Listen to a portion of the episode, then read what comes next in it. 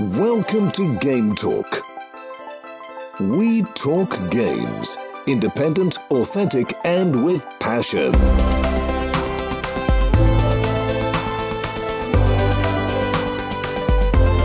Here is your host, Joey. Herzlich willkommen im Game Talk. Ich glaube, der Name war noch nie so stark Programm wie in der heutigen Episode. Der Titel hat es natürlich wie immer verraten. Wir wollen über Game Jams reden. Und wer mich vielleicht schon kennt, der denkt jetzt, ja, aber Joey, du hast ja keine Ahnung von dem Zeug. Ja, richtig, das stimmt zu einem sehr großen Teil. Deshalb habe ich mir sehr kompetente Verstärkung hier in diese Episode eingeladen. Und die will ich jetzt dir kurz vorstellen. Alphabetisch beginnend mit dem Dima. Hi Dima. Hey, da bin ich. du bist auf Twitch und Twitter auch bekannt als der Retro Dima streamst passenderweise auf Twitch gleich wie du Spiele für Game Jams entwickelst. Da habe ich dir jüngst gerade zusehen können, wie du so ein Side-Scrolling-Shooter im Nokia 3310 Look ja entwickelt oder dafür gearbeitet mhm. hast, was ich ja mega cool fand. Heißt dann am Ende Time Impact. Mhm. Du bist auch einer der Rocket Beans, befasst dich da mit Game Jams mit oder für die Rocket Beans. Hast dort auch schon an den bekannten Beans Jams mitgearbeitet. 16, 17, 18 war der Mobile, wenn ich es recht im Kopf habe. Mhm. Und seither hast du auch in Mini Beans Jams, habe ich das richtig gesagt? Ist richtig. Mitgearbeitet. Ende 2020 war bereits die Nummer 6, wenn ich das recht im Kopf habe. Yep. Du hast also sehr viel Erfahrung mit Game Jams. Es freut mich sehr, dass du da bist. Vielen Dank. Ich freue mich hier zu sein. Habe ich noch irgendwas vergessen? Das sind meine Qualifikationen für die heutige Folge. Ich würde sagen, das zählt. das zählt, das reicht. Gut, nehmen wir. Dann auch hier begrüßen, auch zum ersten Mal im Game Talk, ist die Lara, auf Twitter bekannt als Lara K mit 3a am Ende. Hallo. Du hast nicht nur schon an Game Jams mitgemacht, du warst da sogar schon in Schweden und ich glaube auch schon in Kopenhagen oben, war das richtig? Mhm. Du hast auch schon welche moderiert, jüngst den BPB, das heißt Bundeszentrale für politische Bildung. Das war im Jahr 21, also gar noch nicht mal so lange her. Da hast du einen moderiert zum Thema Gender. Dann bist du auch in diversen Podcasts zu hören, unter anderem im Polycast auf polygamia.de und dann schreibst du nicht nur über, sondern auch für Spiele, was man alles so machen kann. Ich freue mich, dass du heute hier bist. Ich freue mich auch. Danke für die Einladung. Bist ja quasi von morgens bis abends mit Spielen beschäftigt. Oder wie bekommst du das irgendwie in die Freizeit rein? Du machst ja so viele Dinge. Ja, so kann man das ungefähr sagen. Dann noch zehn andere Dinge, die ich auch noch mache, die nichts mit Games direkt zu tun haben. Aber ja, ich bin viel beschäftigt, so kann man sagen. So ist das halt, wenn man das macht, was man liebt. Das ist doch schön. Freut mich sehr, dich hier zu haben. Dann darf ich auch den Sepp hier im Game Talk begrüßen, ebenfalls zum ersten Mal hier. Eigentlich der Stein des Anstoßes, darf ich sagen, denn Sepp, ich habe dich auf Twitch gesehen, wie du beim lieben Patrick, auch bekannt als Möpor, über Game Jam Spiele geredet hast und dann dachte ich mir, ja, hey, warum eigentlich nicht mal eine Episode zu Game Jams machen? Also, du bist eigentlich heute verantwortlich dafür, dass wir alle hier sitzen und gleich über Game Jams reden werden. Das ehrt mich sehr. Schönen guten Abend. Dich findet man auf Twitter als Old Bomb mit einer Null drin, ist das richtig? Ja, richtig. Das zweite O ist eine Null streamst aber auch als One-Player-Mode auf Twitch. Da teilweise dann auch gleich beim Spieleprogrammieren, was natürlich auch wieder sehr praktisch ist mit Blick aufs heutige Thema. Du hast auch schon bei diversen Game Jams mitgemacht, auch schon bei den angesprochenen Beans Jams. Jüngst hast du auch beim Global Game Jam mitgemacht. Was das ist, darfst du uns dann gleich auch noch erzählen. Es freut mich sehr, dass du da bist. Ja, vielen Dank für die Einladung. Und wer sich jetzt da draußen am Empfangsgerät schon fragt, oh, was hier Lara mit wie viel A bei Twitter und Global Game Jam und Retro Dima was, Natürlich wird es zu dieser Game Talk Episode auch wieder Shownotes geben. Ich sag's gleich, bevor ich die vergesse. gametalk.fm slash gamejam oder am einfachsten direkt schon bei dir in deiner Podcast-App unten in der Beschreibung. Da werde ich natürlich die Spiele meiner Gäste und sonstige Links etc. zu Gesagtem wie immer gern reinpacken. Da kannst du da durchklicken, wenn du neugierig bist. So, puh, das war jetzt mal eine Vorstellung. Und von der weg müssen wir jetzt natürlich als erstes die Frage aufgreifen, ja, was bitteschön ist jetzt ein Game Jam? Wie läuft das Ganze denn so ab? Dima, ich habe schon gesagt, du bist der Game Jam Verantwortliche bei den Rocket Beans, wenn man das so sagen darf. Du musst ja wissen, wie man so einen Game Jam aufzieht, wie der abläuft. Sag uns doch bitte, ja, was ist jetzt ein Game Jam? Also so ganz grundlegend würde ich sagen, dass ein Game Jam ein Event ist. Also ein teilweise regelmäßig stattfindendes Event, bei dem sich Leute zusammenfinden, um mit einem Zeitlimit, mit einem vorgegebenen Thema oftmals in kürzester Zeit ein Spiel zu entwickeln. Ist das so grundlegend äh, korrekt? Würden die anderen sagen, das haut so hin von der Beschreibung? Ja, doch, auf jeden Fall, ja in meinem Fall, also die Game Jams, die ich kenne, laufen meistens über ein Wochenende. Man bekommt dann halt, keine Ahnung, Freitagabend irgendwie das Thema serviert und hat dann 48 Stunden Zeit, um ein Spiel zu entwickeln bis Montag. Das sind so die, die ich standardmäßig kenne. Es gibt aber auch natürlich welche, die eine Woche gehen, einen Monat. Es gibt da so viel verschiedene Limitierungen, wie du schon gesagt hast. Der letzte, den ich gemacht habe, hatte die Limits eines Nokia 3310. Also es ist einfach ja, man kann sehr viel damit machen. Okay, also wir haben Thema, meistens beschränkte oder irgendwie immer beschränkte Zeit. Irgendwann mhm. muss man ja mal abgeben. Genau. Und das Wichtigste, ja, man macht da ein Spiel. Das ist ja auch schon mal relevant. Jetzt, Richtig. wer kann da teilnehmen? Ist das offen so, ja, hier online schreib dich ein oder komm vorbei oder wie gehe ich da hin? Sepp, du hast ja jüngst wieder an einem mitgemacht. Das war der Global Game Jam, der war zwangsläufig online oder wenn Global wahrscheinlich immer online. Wie kommt man in sowas rein? Also die meisten Game Jams haben eigentlich keine Beschränkungen, äh, was, was den Zugang angeht, obwohl es da natürlich auch Unterschiede gibt. Es gibt ganz viele verschiedene Varianten. Ein Punkt, den ich noch ergänzen würde, ist, ich glaube, so die, die klassischen Game Jams sind, glaube ich, eher so aus wirklich einem lokalen Event äh, entstanden. Also, dass man sich wirklich lokal an einem bestimmten Ort getroffen hat. Da musste man natürlich dann irgendwie hinkommen. Also das ist dann auch schon irgendwie eine Beschränkung. Und ich glaube, die Idee ist auch immer so ein bisschen, dass man also am, im Idealfall mit äh, Leuten ein Spiel zusammen entwickelt, die man vorher gar nicht kannte.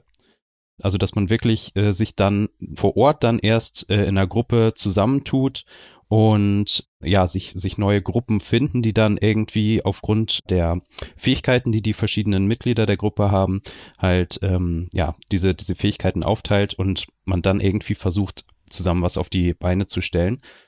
Natürlich gibt es auch schon lange Online-Game Jams und Gerade im äh, letzten Jahr hat natürlich alles irgendwie online stattgefunden in der Richtung mhm. und eben auch der Global Game Jam an dem ich jetzt dieses Jahr auch das erste Mal teilgenommen habe. Im Grunde gerade, weil er dieses Jahr online stattfand. Der Global Game Jam findet nämlich ansonsten, so wie ich das äh, verstehe, normalerweise immer an bestimmten Locations vor Ort statt, allerdings dann eben auf der ganzen Welt. Kann Dima vielleicht gleich noch was dazu sagen? Ich glaube, er hatte auch schon mal an einem anderen Global Game Jam teilgenommen. Wie war das da? Das läuft eigentlich immer gleich ab. Also du hast zwar Locations, so quasi so ähm, Basen überall auf der Welt verteilt, wo es dir nahegelegt wird, dass du lokal da bist. Aber ich glaube, man muss nicht unbedingt an so eine Location. Ich bin mir aber nicht mehr ganz sicher. Also da, wo ich teilgenommen habe, im InnoGames Gebäude, da war halt so ein HQ von dem Global Game Jam quasi. Das war so, ja, so eine offiziell angemeldete Location und da waren dann halt, ich weiß nicht, 60 Leute oder so. Hm, spannend. Es ist eine Mischung aus online und ähm, lokal so ein bisschen, ne? Also das ist so so eine Mischform quasi. Ja. Und dieses Jahr war es halt so, dass ich halt mitbekommen habe, dass es auch wenn es global online ist, dass man sich trotzdem an virtuellen Locations sozusagen zusammenfindet. Äh, und ich habe mir dann halt, also man ist dann ja nicht mehr gezwungen, aber ich habe äh, mir dann halt auch die lokal nächste Location gesucht, was dann auch von mir aus dann in, in Hamburg war. In dem Fall hat das SAE-Institut dort, äh, wo man auch Spieleprogrammierung lernen kann, also studieren kann ja, so die Location gestellt in Form eines Discord-Servers, wo dann eben auch der Ablauf organisiert wurde. Und ja, dort konnte man sich dann praktisch einfach anmelden. Also einerseits auf der Global Game Jam Webseite und dann konnte man da eben auf diesen Discord-Server gehen. Und ja, hat dann als Teil dieser Location am Game Jam teilgenommen, konnte sich dann dort auf dem Discord-Server halt äh, ja Mitstreiter suchen und irgendwie ein, ein Spiel brainstormen, ja, und dann halt loslegen. Äh, in dem Fall war das auch geplant über ein Wochenende. Dazu muss man auch noch sagen, ähm, es gibt zwar immer feste Regeln bei einem Game Jam, aber meistens sind die nicht so strikt. Also es wird nicht so krass das wettbewerbsmäßig abgehalten. Was meinst du mit Regeln? Also geht es da um Hardware-Beschränkungen? Also jetzt mal abgesehen vom Thema, das es ja irgendwie immer gibt, was gibt es für Regeln? Genau, also das eine ist zum Beispiel, wie du schon sagst, das Thema. Das soll aber meistens dann auch immer nur den ersten Denkanstoß geben und es wird halt niemand disqualifiziert, nur weil man jetzt das Thema in dem fertigen Spiel dann nicht so richtig äh, wiederfindet oder das vielleicht doch ein bisschen weit hergeholt ist. Das ist die eine Sache und das andere ist halt äh, das Zeitlimit. Es ist so, es gibt immer einen festen Abgabezeitpunkt sozusagen, also wo man sagt, zu diesem Zeitpunkt muss das Spiel fertig hochgeladen sein. Aber wenn man halt dann doch die letzte Version seines Spiels hochlädt und dann noch merkt, okay, wir haben halt nicht genug getestet und es ist ein Game-Breaking-Bug drin und das Spiel ist halt nicht spielbar, dann ist es normalerweise auch immer erlaubt, auch nach dem festgesetzten Zeitpunkt nochmal eine Version hochzuladen, die dann funktioniert. Aber wie bei allem, was das Thema Game Jams angeht, gibt es auch Fälle, wo es eben wieder anders ist und wo es wirklich eine strikte Regelung gibt oder auch einen strikten Wettbewerb, wo man dann wirklich sagt, okay, bis zu diesem Punkt kann hochgeladen werden und dann wird wirklich irgendwie geguckt, wer hat jetzt das beste Spiel gemacht. Ähm, okay. Ja, aber ähm, beim Global Game Jam gab es jetzt ja, das führt uns schon zum nächsten Thema. Da gab es äh, so Kategorien, wo dann auch Gewinner oder, oder auch Preise ausgelost oder, oder vergeben wurden. Das äh, muss ich sagen, habe ich aber gar nicht weiter verfolgt. Aber ansonsten war es halt einfach so, bei einem Game Jam ist eigentlich jeder ein Gewinner, erstmal würde man sagen, der überhaupt irgendwie was Spielbares am Ende fertiggestellt hat. Aber man muss auch äh, direkt danach noch dazu sagen, selbst wenn man das nicht schafft, ähm, äh, nimmt man in, bei jedem Game Jam immer etwas an Erfahrung mit. Mhm. Also äh, allein wenn man daran teilnimmt, gewinnt man eigentlich immer irgendwas, zumindest an Erfahrung, ja. Ja, ja. Ich glaube, es gibt oft diese Sorge davor, dass das so ein Wettbewerb ist, dass das so ein krasses Ding ist, was voll auf Leistung abzielt. Aber dabei ist das eigentlich gar nicht so, sondern es ist voll so ein Community äh, zusammenkommen. So der Wettbewerb läuft halt parallel mit, ja klar. Man kann halt voten und sowas, aber du votest ja trotzdem in dieser Gruppe, mit der du zusammen äh, quasi so ein bisschen durch durch eine stressige Situation durchgegangen bist und das ist irgendwie, das schweißt so ein bisschen zusammen irgendwie. Also diese ja, ganze Erfahrung. Es geht dann am Ende gar nicht darum, wer gewinnt oder wer verliert oder so, sondern es ist halt einfach cool, zusammen irgendwie in der Gruppe Spiele zu machen. Bevor ich gleich noch so zwei Schritte zurückgehen will, noch mal kurz bleiben wir gleich noch beim Gewinnen. Also eine Frage, die ich hätte, also man kann gewinnen, ja. Wer sagt, wer gewonnen hat? Und dann gewinne ich irgendwas oder ist es dann einfach, du hast gewonnen, eine Runde Applaus, vielen Dank. Lara, hast du da Erfahrung gemacht? Hast du mal irgendwie sogar vielleicht was gewonnen? nee, ich habe nichts gewonnen, aber das ist bei mir auch nicht die Priorität gewesen, ehrlich gesagt. Ähm, nee, das ist genauso unterschiedlich wie alles andere, was wir vorhin schon aufgezählt haben. Also es gibt bei den Jams, bei denen irgendwas bewertet wird, gibt es verschiedene Möglichkeiten. Entweder es gibt eine Jury ähm, die das entscheidet nach verschiedenen Kategorien, die vorher festgelegt wurden, oder es äh, entscheidet die quasi teilnehmende Gruppe selbst, äh, indem sie, indem ein Voting stattfindet, auch mhm. nach Kategorien, die man vorher zum Beispiel festgelegt hat. Das sind so die zwei großen Möglichkeiten, die es gibt. Das hängt auch ein bisschen davon ab, was für ein Jam das ist und wie der aufgezogen ist. Auch gerade so ein bisschen bei äh, Online und Offline ist es oft ein Unterschied. Und was gibt es zu gewinnen, ist genauso unterschiedlich. Bei kommerziellen Jams gibt's halt oft auch irgendwie Geld oder Sachpreise. Aber meistens geht's eigentlich nur darum, wirklich Ruhm und Ehre zu haben. Ich Mhm. meine, klang ja auch gerade schon so ein bisschen durch, aber wenn man sich halt einfach noch mal kurz überlegt, woher das Game Jam Ding überhaupt kommt, dann ähm, ist es ja eine Zusammenführung, eine Art Kofferwort von Videospiel, Game und einer J- Jam Session. Und eine Jam Session klassisch von Musik her da gibt's ja keinen Wettbewerb, sondern da geht's darum, dass sich auch Leute spontan auf die Bühne zusammenfinden und nacheinander irgendwie spielen, miteinander spielen und irgendwie einen coolen, coole Zeit haben, Musik zu machen. Und so soll das halt beim Videospielen auch sein. Und das ist ja dann schon genug. Mhm. Und jetzt ist es halt so, dass beim Videospielen der Unterschied ist, dass man halt nicht beim Spielen das Produkt fertig hat, sondern man macht das Produkt und dann spielen das andere mehr oder weniger. Und Game Jams gibt's auch noch gar nicht so lang. Das ist ja erst nach 2000 erfunden worden von äh, Chris Hacker und Sean Barrett. Das ist noch gar nicht so, so, es sind jetzt eben knapp 20 Jahre und dafür ist es schon enorm hochgegangen, hat natürlich auch mit Internet zu tun, ist klar. Aber der erste Jam war auch ein Offline-Jam in irgendwo einer kleinen Garage, mehr oder weniger, wo es eigentlich nur darum ging, eine neue Game Engine auszuprobieren und nicht unbedingt irgendwie die besten Spiele zu machen, sondern einfach nur die meisten. Okay. Jetzt hast du gerade noch gesagt, ja, kommerzielle Game Jams. Also wenn ich das höre, dann denke ich an, da ist ein Veranstalter, der macht das alles, Mhm. der stellt eine Räumlichkeit. Dann kommerziell, der will vielleicht auch das, was bei rumkommt. Wie geht das? Gibt es auch Mhm. welche, die sich quasi finanzieren wollen oder müssen? Zahlst du eine Startgebühr oder hängt da irgendwie Mhm. groß Razer und jeder muss sich irgendwie eine RGB-Kette umhängen, die dann immer farbig leuchtet? Oder wie geht das? Tatsächlich gibt es solche kommerzielle Sachen, wo große Sachen dahinter stehen. Das sind entweder Spielefirmen wie Ubisoft selber zum Beispiel, die Jams machen, oder eben Hardwarehersteller oder andere Vereinigungen. Aber die machen das nicht, um jetzt selber Geld daran zu verdienen, sondern in der Regel ein bisschen die ähm, Kosten reinzuholen. Aber die großen Veranstaltungen, die von irgendwelchen Firmen oder, oder so gemacht werden, dienen in erster Linie wahrscheinlich zum einen dazu, sich Credits in der Szene zu holen, so als die cool, also Ubisoft wird dadurch cool, weil sie halt auch in diese, weil das halt ein klassisches Indie-Ding ist, ne? Also Mhm, mhm. das kommt aus der Independent-Szene und Ubisoft ist ungefähr das genaue Gegenteil Ja. von Indie-Szene. Und ähm, die wollen natürlich irgendwie auch, ein, auch ihr Image damit aufbessern. Auf der anderen Seite ist es natürlich für viele auch irgendwie ein berufliches Ding. Auch für Ubisoft selber zum Beispiel oder eben andere, die dann äh, schauen wollen, wo sie ihren Nachwuchs vielleicht rekrutieren können. Ja. Aber das ist unterschiedlich, das kann man nicht so pauschal sagen. Und von diesen Jams gibt's auch nicht so viele. Der große, große, große Anteil von Game Jam hat mit der Industrie an sich nichts am Hut, sondern macht das wirklich in der Regel irgendwie aus Spaß an der Freude. Da ist das Gewinnen auch eher nicht so im Vordergrund, sondern da freut man sich, wenn man dann am Ende vielleicht irgendwie eine lustige Trophäe hat oder wenn die Leute halt einfach geil finden, was man macht. Manchmal kommen daraus tatsächlich auch Spiele raus, die dann richtig entwickelt werden. Super Hot ist so ein Beispiel, was aus einem Game Jam entstanden ist, was wahrscheinlich einige kennen Ja. dürften.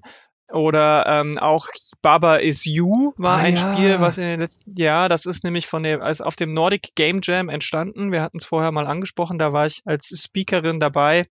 Das ist dann natürlich super cool, weil man da natürlich, also da, da sieht man das halt auch. Es kann sein, dass man aus einem Jam heraus dann tatsächlich eine Spieleridee entwickelt, die dann auch wirklich größere Kreise zieht, aber es muss nicht sein und es ist auch nicht unbedingt immer Ziel des Ganzen, sondern viele, viele Leute machen das einfach nur, um Dinge auszuprobieren. Also sowohl Leute, die schon Ewigkeit im Entwickeln dabei sind, sei es jetzt Indies oder professionell, wollen vielleicht mal eine neue Engine ausprobieren oder irgendwie mal was anderes machen, als auch Leute, die noch nie was gemacht haben. So, also das ist, deswegen ist dieser kommerzielle Faktor, der ist gar nicht so wichtig, aber es gibt ihn halt und deswegen äh, sollte man das zumindest mal kurz erwähnt haben. Aber Ja, es ist ja. nicht das, was die meisten JammerInnen da draußen irgendwie reizt.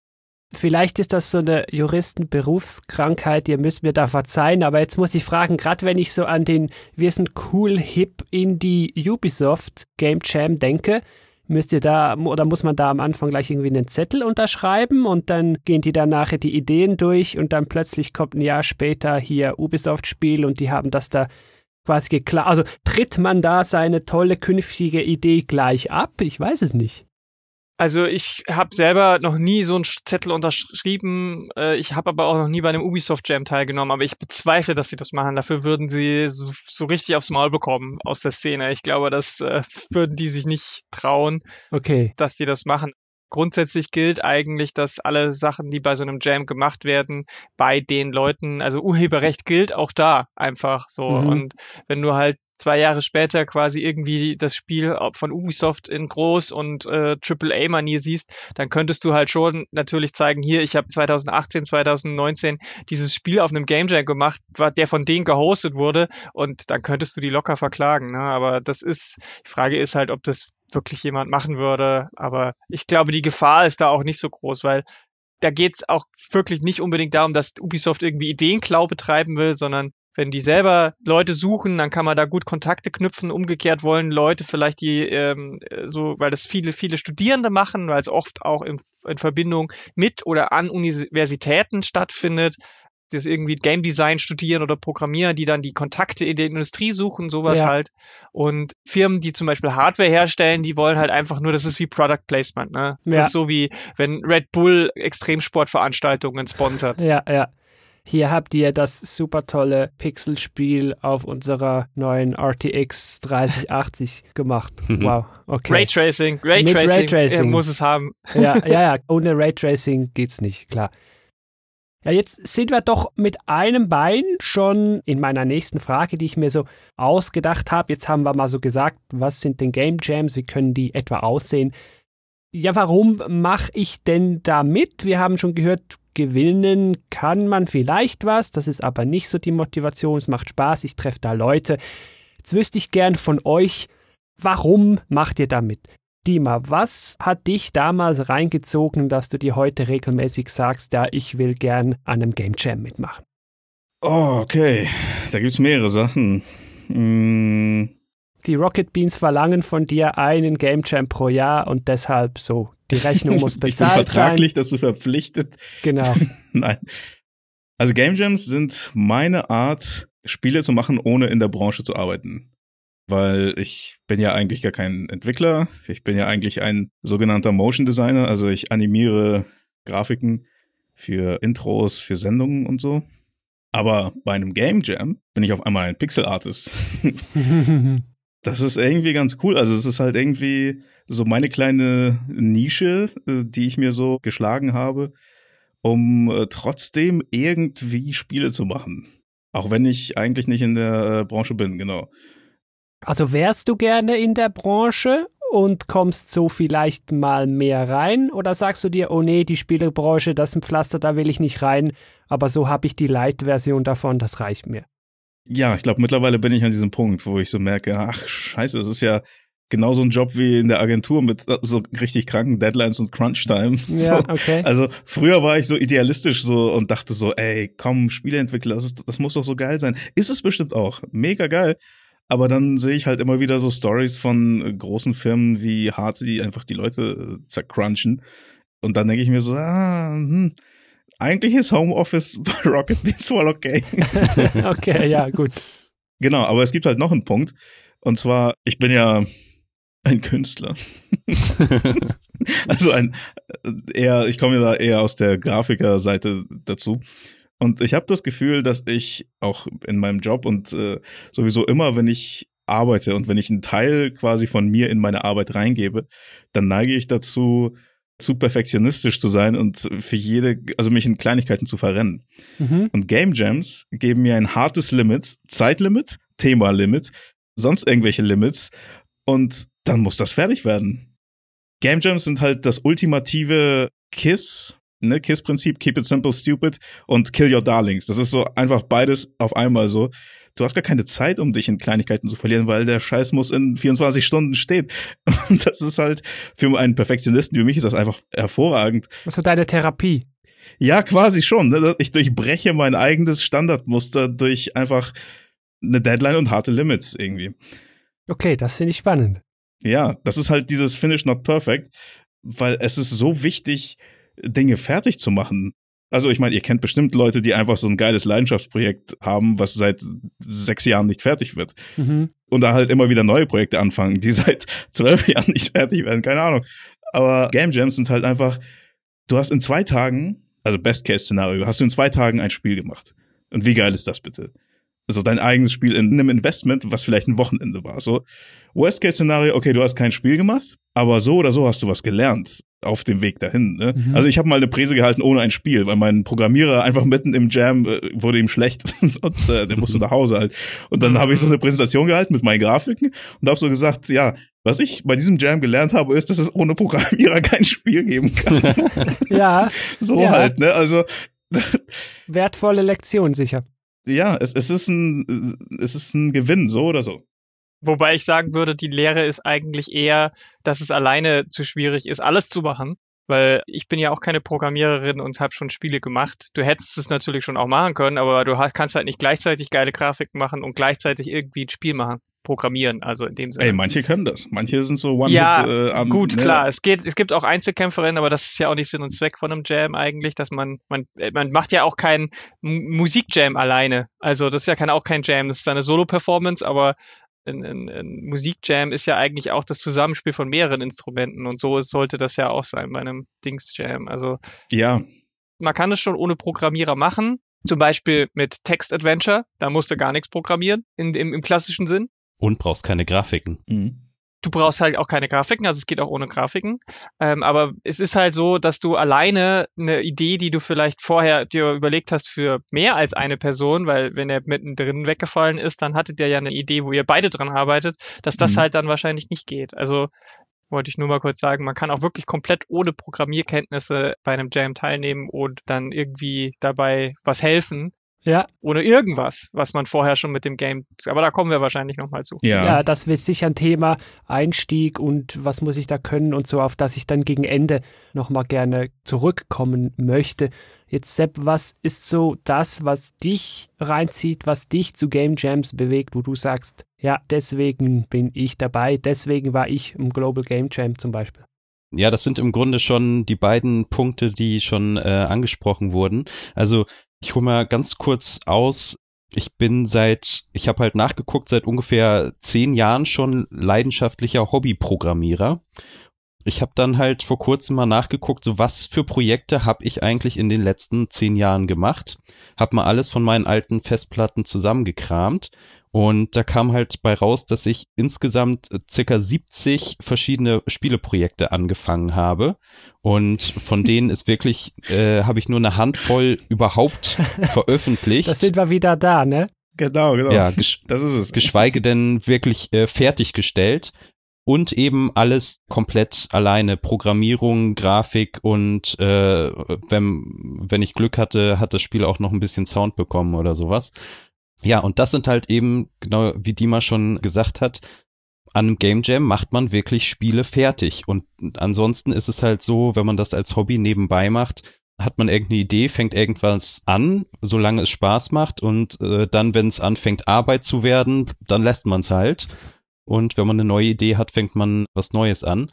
Und da hat man halt wirklich die Motivation, auch halt dieses letzte Stück noch zu machen, egal wie toll und äh, poliert das Ganze dann wird, dass man wenigstens was Fertiges, Vorzeigbares hat. Das ist wirklich der große Vorteil. Und das andere eben, dass man irgendwo auch, ja, gezwungen wird, also man kann auch alleine an einem Game Jam teilnehmen, aber alleine vor mich hin programmieren kann ich auch ohne Game Jam. Ja, man, man muss halt mit anderen äh, Menschen zusammenarbeiten und das war auch einer der Hauptgründe, warum ich jetzt beim letzten Game Jam mitgemacht hatte. Ein Punkt ist dann auch, das hat dann auch wieder mit äh, Einstieg in die, in die Branche zu tun. Bei mir persönlich ist es so, ich bin halt, wie gesagt, seit, seit Jahren am Hobby programmieren und bin jetzt äh, im Gegensatz zu Dima jetzt am überlegen, hm, vielleicht wäre es doch gar nicht so schlecht, das doch ein bisschen professioneller mal zu machen. So, und weil ich mache das sowieso schon so viel. Und dann war ein Punkt bei mir, dass ich dann halt auch wirklich mal gucken wollte, weil ich halt hauptsächlich das alleine gemacht hatte. Was sind eigentlich so meine eigenen Fähigkeiten? Kann ich mich mit anderen vergleichen, was das Programmieren angeht? Bin ich da überhaupt was nütze im, im Gegensatz zu anderen, wenn, wenn wir da was zusammen machen? Kann ich überhaupt mit anderen zusammenarbeiten? Und ähm, ja, das ist, sind halt auch Dinge, äh, ja, wo man echt viel, viel lernen kann in so einem Game Jam und natürlich halt auch dann ähm, wirklich gut äh, Kontakte knüpfen kann, weil wenn man so ein paar Stunden zusammen wirklich arbeitet und sich kreativ austauscht, ja, da lernt man die Leute halt auch auf dieser kreativen Ebene auch, auch kennen und lernt halt auch zusammen zu arbeiten. Und das hat sich bei dir schon, ich weiß nicht, eher ausgezahlt. Ist ein bisschen schwierig, aber du hast doch schon ein paar Leute da getroffen. Ich weiß ja gar nicht, sind die äh, wie sagt man dem, Großen oder so teilweise auch da. Also irgendein Programmierer von irgendeinem FIFA, der sich denkt, so jetzt will ich auch mal wieder ein neues Spiel machen, nicht immer wieder das gleiche und jetzt gehe ich mal an Game Jam. Ich glaube, das wäre ein relativ großer Zufall, wenn man so jemanden trifft. Also in, in meinem Fall vom Global Game Jam, wo ich mitgemacht hatte, ähm, so die Leute, mit denen ich da dann direkten Kontakt hatte, das waren halt wirklich viele so aus einer studentischen Szene, sag ich mal viele, die ihr Studium gerade abgeschlossen hatten oder auch äh, noch im Studium sind und äh, ja eben ein paar weniger Leute, mh, hm, wo ich das Gefühl hatte, die haben schon sehr viel Erfahrung und arbeiten schon wirklich professionell in der Games-Industrie und machen das halt so nebenbei, um sich da nochmal so ein bisschen freier auszutoben und ähm, ja kreativ zu verwirklichen. Okay. Lara, wie ist das bei dir, abgesehen von wieder einen schönen Grund, mal ins schöne Schweden zu gehen? Was bringt dich zu einem Game Jam, wo du sagst, ja, da will ich jetzt mitmachen? Das Witzige ist, dass ich tatsächlich über eine Freundin drauf gestoßen bin, die selber auch nichts damit tatsächlich aus, nicht aus der, aus der Industrie kommt. Also das erste Mal war tatsächlich war ich auf einer als Speakerin eben auf einem Game Jam, weil es gibt eben auch manche Jams, die nicht nur einfach sagen, hier habt ihr das Thema, legt ihr los, sondern die machen dann äh, mittlerweile häufig auch irgendwie vorher noch einen Tag extra, um ähm, sich einzustimmen, um die, um sich zusammenzufinden und ähm, so ein bisschen auch ähm, ja die Kreativität anzuregen. Und da gibt's dann unterschiedliche Formate und bei einem war ich eben dabei und habe ein bisschen was erzählt. Und da bin ich zum ersten Mal so richtig in Kontakt gekommen mit Game Jams. Ich hatte vorher nur davon so ein bisschen gehört. Und selbst mitgemacht habe ich tatsächlich, weil meine Freundin erzählt hat, äh, von diesem Game Jam von der Bundeszentrale für politische Bildung. Die hat mir gesagt, sie hat letztes Jahr da mitgemacht quasi, beziehungsweise auch wieder eine Freundin und äh, sie, die ist dann kurzfristig abgesprungen und so. Und ob ich mach doch, ich schreibe doch über Games Games, ich podcaste doch, vielleicht interessiert mich das ja. Und dann habe mhm. ich gesagt, du, dann probiere ich das einfach mal aus. Und ähm, das war total spannend. Ich hatte keine Ahnung, was mich erwartet. Ich habe selber noch nie vorher irgendwas in diese Richtung gemacht und wollte einfach mal rausfinden, wie das so ist, so als Selbsttest und habe dann Blut geleckt, weil ich das total spannend fand, einfach als kreatives Ding so mich und meine Ideen irgendwie so auszuleben, aber eben als Gruppe und nicht als Einzelperson und zu hören, wie die anderen Leute, wie da so, so gemeinsam so irgendwie eine Vision entsteht und die dann vielleicht noch umzusetzen. Das hat nicht immer funktioniert. Also ich glaube, mindestens die Hälfte von den Game Jam Spielen, die ich gemacht habe, sind nicht fertig geworden. Man konnte sie spielen, aber sie waren irgendwie dann, es fehlte halt dann vielleicht noch irgendwie noch zwei Levels oder es fehlte irgendwie das Polishing in der Mechanik ich habe mal irgendwie so ein Spiel, Kartenspiel entwickelt. Da war zwar der Content da, aber irgendwie fehlt, hat die Mechanik nicht so äh, wirklich funktioniert. Aber darum ging es mir halt dann auch gar nicht so sehr, sondern ähm, Hauptsache, dass irgendwie, das, da, da war irgendwie so dieses Kreative, was mich am meisten interessiert hat. Und äh, ich habe auch keine Ambition, irgendwie in die Branche als äh, irgendwie in die Industrie zu kommen. Ähm, für mich ist das tatsächlich nur was, wo ich mich ausleben kann, wo ich irgendwie Spaß dran habe.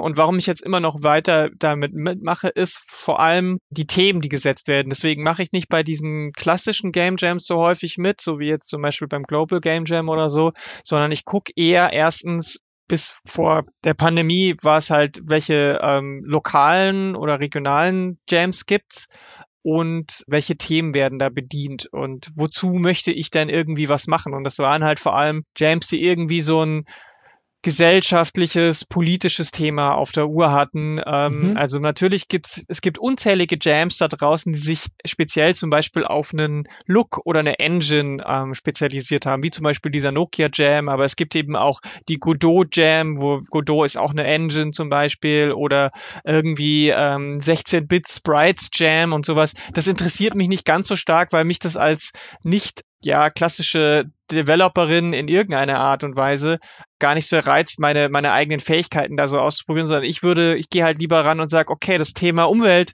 ist mir wichtig, da gibt's ein Jam dazu, was kann ich da irgendwie machen, wie können wir ein Videospiel nutzen, um kurz und knapp irgendwie was über dieses Thema zu sagen, was mir unter den Nägeln brennt. Und Mhm. ähm, es ist immer wieder faszinierend, wie man eben dieses Me Medium Videospiel auch dafür nutzen kann, weil Dima hat ja vorhin auch gesagt, er ist Künstler so, ne? Also Videospiele sind So ja auch ein auf- Kunst. So einer auf den mit äh, Gänsefüßchen, ja. Ja, aber ich meine, Me Videospiele sind ja ein Kunstmedium, Richtig. wenn man es nutzen möchte als Kunstmedium. Es ist natürlich auch ein Konsumprodukt, so wie alles andere auch, aber ähm, man kann es eben auch als Kunstmedium nutzen. Das kann man halt bei Jams auch machen und äh, irgendwie künstlerisch aufladen mit einer Aussage und so weiter.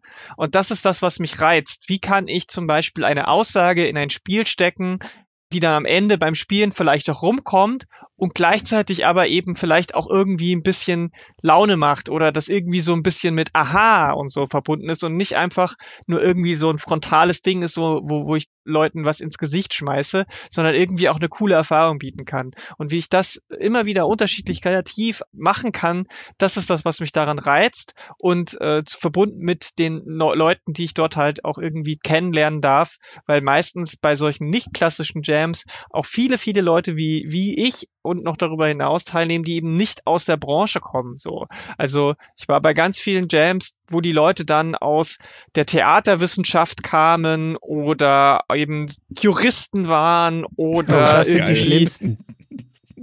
M- Musiker, die aber halt irgendwie klassische Musiker waren, die halt Violine gelernt haben oder sowas.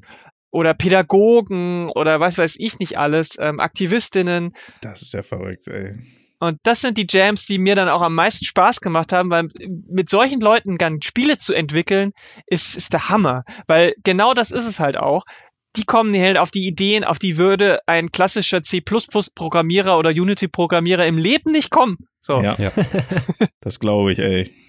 Ja, das Geile ist halt, man muss halt auch nicht digital sowas machen. Ne? Also das haben wir gerade noch gar nicht gesagt, deswegen wollte ich das jetzt noch kurz mal anfügen. Stimmt. Man kann ja auch analoge oder beziehungsweise nicht digitale physische Game Jams machen, Ja. wo man Brettspiele entwirft, Kartenspiele entwirft oder sowas wie Twister entwirft, nur halt nicht als Twister, sondern irgendwie anders. Also das ist halt auch das Geile an einem Game Jam. Es, es muss nicht digital virtuell sein. Ja. Und ähm, das bringt auch wieder Leute rein, weiß ich nicht, Performance Artists oder äh, irgendwie, wie heißt das? Äh, ähm, äh, Leute, die irgendwie jonglieren oder sowas. Ich weiß nicht gerade nicht, wie das, wie das heißt. Zirkuskünstlerin. Ja, irgendwie sowas. ähm, die dann auch wieder daraus irgendwie ein Spiel entwickeln. Und das, das ist, ähm, das finde ich cool. Toll auch, dass wir jetzt hier so ganz unterschiedliche Blicke und Herangehensweisen haben. Hätte ja sein können, sagt der Erste, ja, ich will gerne in die Industrie, ja, ich auch, ich auch. Aber jetzt haben wir hier so in drei Leuten drei sehr unterschiedliche Blickwinkel und Perspektiven und Ja. Positionen. Und das muss ich sagen, finde ich ja eigentlich schon sehr cool. Und das ist auch so ein bisschen was, was ich als Außenstehender auch so mit Game Jams verbinde. Das ist so das offen und mach mal so. Hier geht einfach so.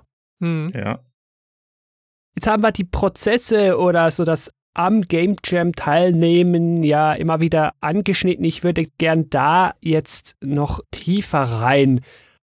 Wenn wir jetzt gedanklich da am Game Jam sind, wir haben das Thema, ich weiß jetzt gar nicht, Lara, du hast gesagt, ich gehe dahin, wo mir das Thema passt. Ich weiß nicht, gibt es auch welche, da kommst du hin und dann geht der Vorhang auf. Tada, Mhm. heute Thema so, viel Spaß, Surprise. Mhm. Gibt's auch, genau. Der Nordic Game Jam zum Beispiel ist klassisch so einer, wo äh, erst äh, vor Ort alle 500, 600 Leute dann das Thema bekommen. Okay, okay, cool. Also wir sind jetzt gedanklich da. Wir haben ein Thema, wir wissen, Wochenende haben wir Zeit. Die Limitationen, die ihr habt, sind die jetzt eher hinderlich oder eher förderlich? Jetzt die mal deine Perspektive kennen wir. Du sagst, ja, so bekomme ich mein Zeug mal fertig. Sepp, wie ist es da bei dir? Denkst du manchmal, oh, jetzt hätte ich aber die Idee gehabt, die geht jetzt hier leider nicht rein, oh blöd, oder siehst du das eher als Vorteil? Nee, ich denke auch, dass das absolut irgendwo ja die Essenz von einem Game Jam ist, gerade die zeitliche Begrenzung. Klar kann da auch eine Begrenzung von einer Woche oder von, von einem Monat sein, aber dass es eine Begrenzung gibt, ist, glaube ich, ganz, ganz wichtig, sonst wäre es einfach kein, kein Game Jam. Ähm, weil, wie ich schon gesagt habe, irgendwie sich selber ein Projekt ausdenken zu einem eigenen Thema und sich ohne Zeitziel daran setzen, dafür braucht man dann halt kein Game Jam, das, das kann man immer machen. Und es ist halt gerade dieses zeitliche Begrenzung, bestimmte Anzahl von Leuten, die zusammenkommt und aus denen man dann die Teams formen muss und so. Das ist das, äh, was ein Game Jam äh, ausmacht, ja. Lara, du bist ja stark aufs Thema fokussiert, hast du gesagt. Das ist für dich sehr wichtig dann denke ich mal, wirst du auch sagen, ja, ich fühle mich da nicht limitiert. Im Gegenteil, genau ein vorgegebenes Thema zu haben, ist eigentlich für dich gerade die Motivation, also gerade das andere. Ja, ja, auf jeden Fall ich würde niemals sagen, dass ein vorgegebenes Thema mich einschränkt, weil die meisten Themen sind ja auch so weit gefasst, dass man da unzählig viele Möglichkeiten hat, da irgendwie ranzugehen. Und gerade wenn man sich dann mit den neuen Leuten, die mit einem im Team sind, austauscht, da ist es schon oft schwierig genug, äh, sich auf eine Idee dann festzuhalten, weil es so viele Ideen gibt. Mhm da kommt es dann auch immer ein bisschen drauf an, wie, wie sich der Prozess dann vorher abspielt mit den Teamfinden und so weiter. Manche Teams finden sich über das gepitchte, es gibt so Ideen-Pitch-Runden, manche gehen als festes Team schon hin und äh, da machen dann so, also das ist dann nochmal ein bisschen unabhängig davon. Mhm. Aber das ist für mich keine Limitierung, im Gegenteil. Ich finde es halt spannend zu sagen, okay, ich habe jetzt dieses Thema, was mache ich jetzt da draus? Weil ähm, wenn ich mich so auch äh, ähnlich wie jetzt bei den anderen beiden kann ich mich ja jeden Tag hinsetzen und mir überlegen, wozu mache ich jetzt ein Spiel. Aber ja. wenn ich halt sage, okay, ich habe jetzt das Thema und dazu muss ich jetzt was machen, ist es halt, das ist wie, es sind halt wie Reizwortgeschichten, wie Writing Prompts, wie was weiß ich. Vorgaben in ganz vielen anderen Disziplinen auch. Es ist ja dann spannend zu gucken, was fällt mir dazu ein, was kann ich damit machen und äh, wie ist da dann der Austausch mit anderen. Die zeitliche Limitation ist mir eigentlich relativ wurscht. Ich glaube einfach, dass es da verschiedene Modi gibt, die man für die verschiedenen Längen hat. Es gibt auch Game Jams, die dauern nur eine Stunde. Das oh. ist natürlich extrem kurz und da funktioniert natürlich nicht so viel, aber auch da lernt man wieder viel über sich und über, über die eigene Vorgehensweise und was kann man in einer Stunde machen und was vielleicht nicht, weil ich glaube, das ist ein Lerneffekt, den viele Leute beim ersten Jam haben, was geht alles nicht. das äh, finde ich immer ganz witzig, wenn die Leute hinterher sagen, ja, ich habe festgestellt, unsere Ziele waren viel zu groß oder so. Mhm, das hört man immer wieder. Aber also ich glaube, die zeitliche Limitation ist dadurch, dass sie halt auch so flexibel von Jam zu Jam ist, unterschiedlich. Deswegen äh, sehe ich das gar nicht so als, als großen Punkt an. Wenn ich halt jetzt sage, okay, ich habe 48 Stunden Zeit, dann kann ich mittlerweile relativ gut einschätzen, was so möglich ist in der Zeit und dann ist geht geht's halt eher darum, was mache ich inhaltlich oder oder was machen wir im Team miteinander. Ja. Ähm, ich sehe das da gar nicht so als Limit, sondern es ist halt einfach die Zeit, die man halt hat, um irgendwas zu machen, weil es halt das Event ist. So, ne? Also finde ich in Ordnung so. Da kann man ja vorher einfach auch gucken, was einem besser passt, weil wenn man halt, wenn man zum Beispiel weiß, ich bei mir ist es nicht ganz so krass, aber es gibt Leute, die äh, haben mit so engen Zeitlimits dann einfach enorm psychischen Stress und wenn man zum Beispiel auch sagt, okay, ich will halt trotzdem meinen Schlafrhythmus behalten und so weiter, dann ist halt eine Woche vielleicht besser, weil man das dann besser einteilen kann, aber ja. eine Woche Zeit muss man halt erstmal haben. Ne? Also es ist eine Wochenende zum Beispiel haben halt auch die meisten äh, Leute, die einen äh, 9-to-5-Job haben, können sich mal ein Wochenende Zeit nehmen, aber eine Woche Zeit nehmen ist wieder ein bisschen schwieriger. Versteh Deswegen ich, ist es, muss man, muss man gucken. Es kommt auf die persönliche Situation an, um das, das würde ich, deswegen würde ich die Zeit nicht so bewerten, dass das so ein kritischer Punkt ist oder ob das gut oder schlecht ist, sondern ähm, sagen, okay, das muss man selber wissen. Die ganze Teamdynamik-Geschichte, auch Arbeitsteilung, die du jetzt auch gestreift hast, die würde ich gerne noch aufgreifen und da noch ein bisschen näher reingehen. Nehmen wir mal an, wir haben jetzt ein Team, du hast gesagt, es gibt vielleicht Pitchrunden oder ich komme schon mit einem Team. Jetzt sind wir eine Gruppe, ich weiß nicht, was ist da üblich, eine Handvoll Leute, sage ich jetzt mal. Und wie finde ich jetzt zum Spiel in meiner Gruppe? Wie gehe ich da vor? Wie teile ich da die Arbeit? Wie einigt man sich da auf Ideen? Ist das irgendwie demokratisch oder einer sagt, ja, ich hätte hier Katze als Protagonist, Katzen gehen immer, ja, nee, ich mag keine Katzen, ich will einen Hund als Protagonist, dann wird das ausgewürfelt oder wie geht man da zusammen in einem Team an so ein Spiel ran? Sepp, wenn ich dich fragen darf, du hast ja gerade jüngst dich beim Global Game Jam, wie ich gehört habe, noch zu einem Team so hinzugefügt oder eingefügt. Wie geht ihr da vor? Wer macht was? Wie wird man sich da einig? Bei mir war es so in den Game Jams, wo ich wirklich mit einem Team zusammengearbeitet habe, ähm, bin ich immer recht spät eingestiegen und habe dann diese Ideenfindungsphase und dieses Festlegen von einem Stil oder so immer so ein bisschen äh, verpasst. Da kann vielleicht jemand von euch noch was dazu sagen. Aber was die Arbeitsteilung angeht, erstmal kann man grundsätzlich sagen, bei so Game Jams sind, ist es bei den Gruppen eigentlich, glaube ich, so, dass man sagen kann, je kleiner die Gruppe ist, desto besser weil je kleiner die Gruppe, desto einfacher ist die Kommunikation und die Abstimmung äh, zwischen den Menschen. Ich würde sagen, dass so zwei bis maximal fünf meistens wahrscheinlich die beste Größe sind und also ab fünf Leuten wird's dann schon wirklich viel, aber auch das kann halt eine interessante Erfahrung sein. Ne? Also wie man, wie managt man in kurzer Zeit die Kommunikation zwischen fünf oder noch mehr Leuten? Klappt das überhaupt? Kann man das schaffen? Natürlich hat man dann eben auch mehr Arbeitskraft zur Verfügung? Kann man das in so einer Zeit vereinen, um dann irgendwie am Ende ein fertiges Produkt zu haben? Und nach meiner Erfahrung ist schon mehr oder weniger das zentrale Fähigkeitsfeld irgendwo das, das Coding, also die Person, die dann äh, in einer Engine halt alles zusammenfügen muss und es können natürlich auch mehrere programmieren, wenn's, wenn man die gleiche Engine nutzt und sich da äh, austauschen kann. Aber da läuft es letztendlich zusammen. Da müssen dann irgendwie die Ideen vom, keine Ahnung, von der Story und der ganzen Game-Idee eingebaut werden. Da müssen dann die, die Grafiksachen eingebaut werden und, und eventuell die Soundsachen zum Beispiel. Ja, und dann muss man sich halt ähm, abstimmen, wenn du jetzt irgendwie das Beispiel mit der, der Katze sagst, da würde ich zum Beispiel sagen, dass ich dann dem Artist in der Gruppe halt dann komplett überlasse. Wenn er sagt, er findet Katzen gut und will gerne Katze zeichnen, dann wird's halt eine Katze. Und da habe mhm. ich als Programmierer dann äh, nichts zu melden. Es sei denn, ich sage halt, nee, äh, irgendwie Krabbeln funktioniert in dem Spiel nicht, wir brauchen eine laufende Figur. Dann ne, muss man sich da vielleicht mit dem Artist nochmal auseinandersetzen.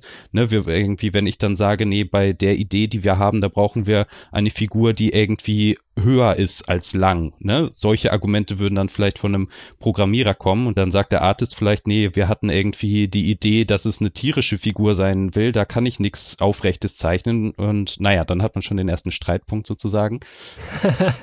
Wenn ich hier gleich reingerätschen darf, Streitpunkt, gibt's Streits da also irgendwann, vielleicht gegen Deadline, werden da irgendwann mal die Nerven ein bisschen strapaziert. Habt ihr das schon mal erlebt? Habt ihr euch da schon mal gefetzt an so einem Game Jam? Die Nerven liegen sicherlich am Ende ein bisschen blank, aber ähm, ich habe jetzt noch nie festgestellt, weder als Teilnehmende noch ähm, als, als irgendwie äh, organisierende Person, dass es da innerhalb der Teams mal wirklich Stress gab. Ich habe das immer als sehr, die Leute sind dann eher sehr rücksichtsvoll gegenüber und wissen, dass alle gestresst sind, so ich hatte das jetzt nie gesehen, dass da wirklich sich jemand angepumpt hat. Aber ähm, das kann natürlich auch davon abhängen, was für eine Art von Jam ist. Wenn es halt ein Jam ist, wo man irgendwie viel Geld gewinnen kann, dann ist es vielleicht schon mal so, dass die sich dann irgendwie anpumpen. Aber ähm, es ist, glaube ich, nicht die Regel. Das wäre mir neu. Okay, okay. Also das wollte ich jetzt auch nicht implizieren oder so, aber ich hätte es jetzt gerade spannend gefunden. Ja, du hast natürlich recht, ja. wenn es um viel geht, ja, dann passiert das vielleicht eher. Dima, du hast ja einen großen Überblick, gerade mit den ganzen Rocket Beans, Game Jams. Da hast du da auch nie irgend so eine Erfahrung gemacht oder schon? Also es hängt davon ab, wie bereit die Person ist, ihre Darlings zu killen. Mm, ja. Das ist halt eigentlich so das, was man dann in den letzten Stunden eines Game Jams sehr gut lernt. Wirklich alles, jeden Ballast rauszuschmeißen, der einfach dafür sorgt, dass das Spiel nicht fertig wird. Hm. Also da fliegen dann einfach Features raus, komplett oder irgendwie Levels oder irgendwelche Ideen, die man am Anfang hatte. Das ist halt so der Realitätscheck dann, die Deadline quasi, die hm. dann immer näher rückt. Und da kann es dann halt schon mal passieren, dass äh, die Person dann vielleicht so ein bisschen schmollt. Die Deadline ist halt, ist halt die Deadline. Also das Ding muss halt fertig werden. Und dann ähm, ist meistens auch Verständnis da, wenn Features halt nicht so im Großen und Ganzen nicht so wichtig sind. So am Ende des Tages irgendwie. Die kann man dann immer noch mit dem Patch nachreichen. Der Mhm. Post-Jam-Patch. So. Eben, genau. Das habe ich auch oft genug gemacht. Also das, äh, das ist ja eigentlich auch fast Standard mittlerweile, dass man nochmal einen großen Patch macht für alles das, was irgendwie in, den, Ja. in der Zeit nicht fertig geworden ist, aber nochmal so einen Tag vielleicht braucht. Ja. Aber eine der größten Lügen, die, die man sich erzählen kann, ist, wir machen definitiv weiter bei dem Spiel. Ja. Ja, das sowieso. das ist klar, das ist ein Klassiker. Meistens geht das nicht länger als eine Woche irgendwie einmal Genau. Patches und so. Aber das ist ja auch okay, ganz ehrlich. Darum ne? geht's ja auch nicht, genau. Eben. Man ist halt fertig. Tada. Genau. Das ist ein bisschen schwierig jetzt so das zu rekonstruieren, weil es wirklich sehr stark davon abhängt, wie der Jam an sich organisiert ist. Ja. Also da kommen viele Komponenten zusammen. Wenn man zum Beispiel sagt, okay, das Thema ist vorgegeben, aber sonst ist alles offen und die Leute müssen sich erst finden, dann gibt's halt oft äh, erstmal so Kennenlernrunden mit kleinen Kennenlernspielchen, wie man sie vielleicht auch aus anderen Sachen wie Workshops oder äh, Wochenendseminaren kennt, wo man erstmal sich vorstellt. Und dann werden erstmal so ein paar Kreativübungen gemacht und so. Oder es werden es gibt Impulsvorträge und dann kann man schon die ersten Ideen sich skizzieren. Und dann gibt's halt wie gesagt diese Pitchrunden, wo dann die Leute sich hinstellen im Kreis, jeder tritt vor und sagt, ich würde gerne ein Spiel machen, und dann geht's darum, dass die Leute ihre Idee vorstellen, zum Beispiel anhand einer Mechanik so. Ich möchte gerne ein 2D Jump'n'Run machen, in dem beim Thema Klimaschutz jetzt, bei dem man ähm, den Müll aufsammeln muss, den Leute auf der Straße ähm, irgendwie äh, äh, auf den Boden schmeißen. So. Die nächste Person sagt, ja, ich habe äh, eine Idee, ich würde gern ähm, irgendwie was äh, Historisches machen, aber ich habe noch gar keine Ahnung, in welcher Art und Weise. Und die dritte Person stellt sich hin und sagt, also ich möchte in der Unity Engine arbeiten, aber sonst weiß ich nix.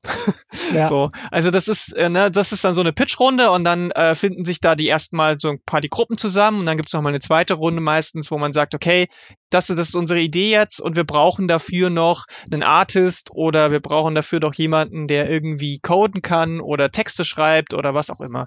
Und so, wenn sich das dann so entwickelt, dann hat man irgendwie so in diesen verschiedenen Stufen irgendwann ein Team und eine Idee schon zusammen und dann äh, geht's in die Planungsphase für ein paar Stunden meistens, wo dann gesagt wird, okay, welche Features müssen unbedingt da sein, äh, also die Must-Haves und dann gibt's halt noch diese Nice-to-Haves und daran äh, wird es dann so ein bisschen durchgearbeitet, was für ein Setting wollen wir haben und so weiter und das kristallisiert sich dann so raus und dann geht's halt einfach los und dann äh, wird gemacht, bis die Deadline dasteht und ähm, man Dinge rausschmeißen muss und äh, so, so ist ungefähr der, der, der Schnelldurchlauf jetzt von so einem Prozess gewesen. Ja, Aber das ja. kann natürlich auch völlig anders laufen, wenn du zum Beispiel sagst, okay, ein festes Team ist halt schon da und die konnten sich vorher schon, äh, eine Woche vorher schon überlegen, was sie zu dem Thema machen wollen, dann ist der Ablauf natürlich ein ganz anderer. So. Also jetzt haben wir, sagen wir mal, Team. Wir haben jetzt hier unser Team Game Talk. Der Dima, der macht uns die Grafik, der Sepp, Mhm. der programmiert. Lara, du hast ein großes Verständnis für Themen und so. Das heißt, du sagst uns eine Story. Okay, das haben wir schon. Ich kann gar nichts. Ich hol die Pizza. So, Team komplett. Du machst das Sounddesign. Genau. Ja, genau. Du bist doch Audio. Ich kann keine Instrumente spielen. Gar nichts. Das, Das ist reicht egal. völlig aus. Du machst alles mit dem Mund. Also gut. Ja. Also, Team hätten wir. Wir wissen, wer was ungefähr machen soll. Gut, wir haben die Stärken aufgegliedert. Jetzt vielleicht noch in zeitlicher Hinsicht. Timer läuft. Wie lange wir noch haben, das sehen wir da auf der großen roten Uhr. Wie geht man vielleicht daran als Tipp? Also wie lang bin ich am Idee suchen mit Geschichte? Wie lang überlege ich mir Gameplay? Wie lang schreibe ich einfach den Code runter? Wie lang mache ich am Ende Bugfixing? Gibt es da irgendwie so eine Faustregel, wo man sagen kann, etwa so wäre vielleicht schlau? Da gibt's so einen ganz geilen Talk von der einen Hälfte von Vlambeer, Hm. äh, den Machern von Enter the Gungeon und so Geschichten. Das ist diese sogenannte 444-Regel. Die besagt, dass du eigentlich dein Spiel in vier Stunden entwickelt hast, also quasi das Konzept stehen muss, alle groben Sachen stehen müssen und die restlichen, also jetzt, wenn wir davon ausgehen, dass es ein 48-Stunden-Jam ist, dann sind die restlichen 44 Stunden ähm, nur noch Polishing. Also quasi wirklich nur noch äh, irgendwie Umsetzungen und es wird nichts mehr hinzugefügt, keine Features mehr. Mhm. Es wird nur noch ausgearbeitet.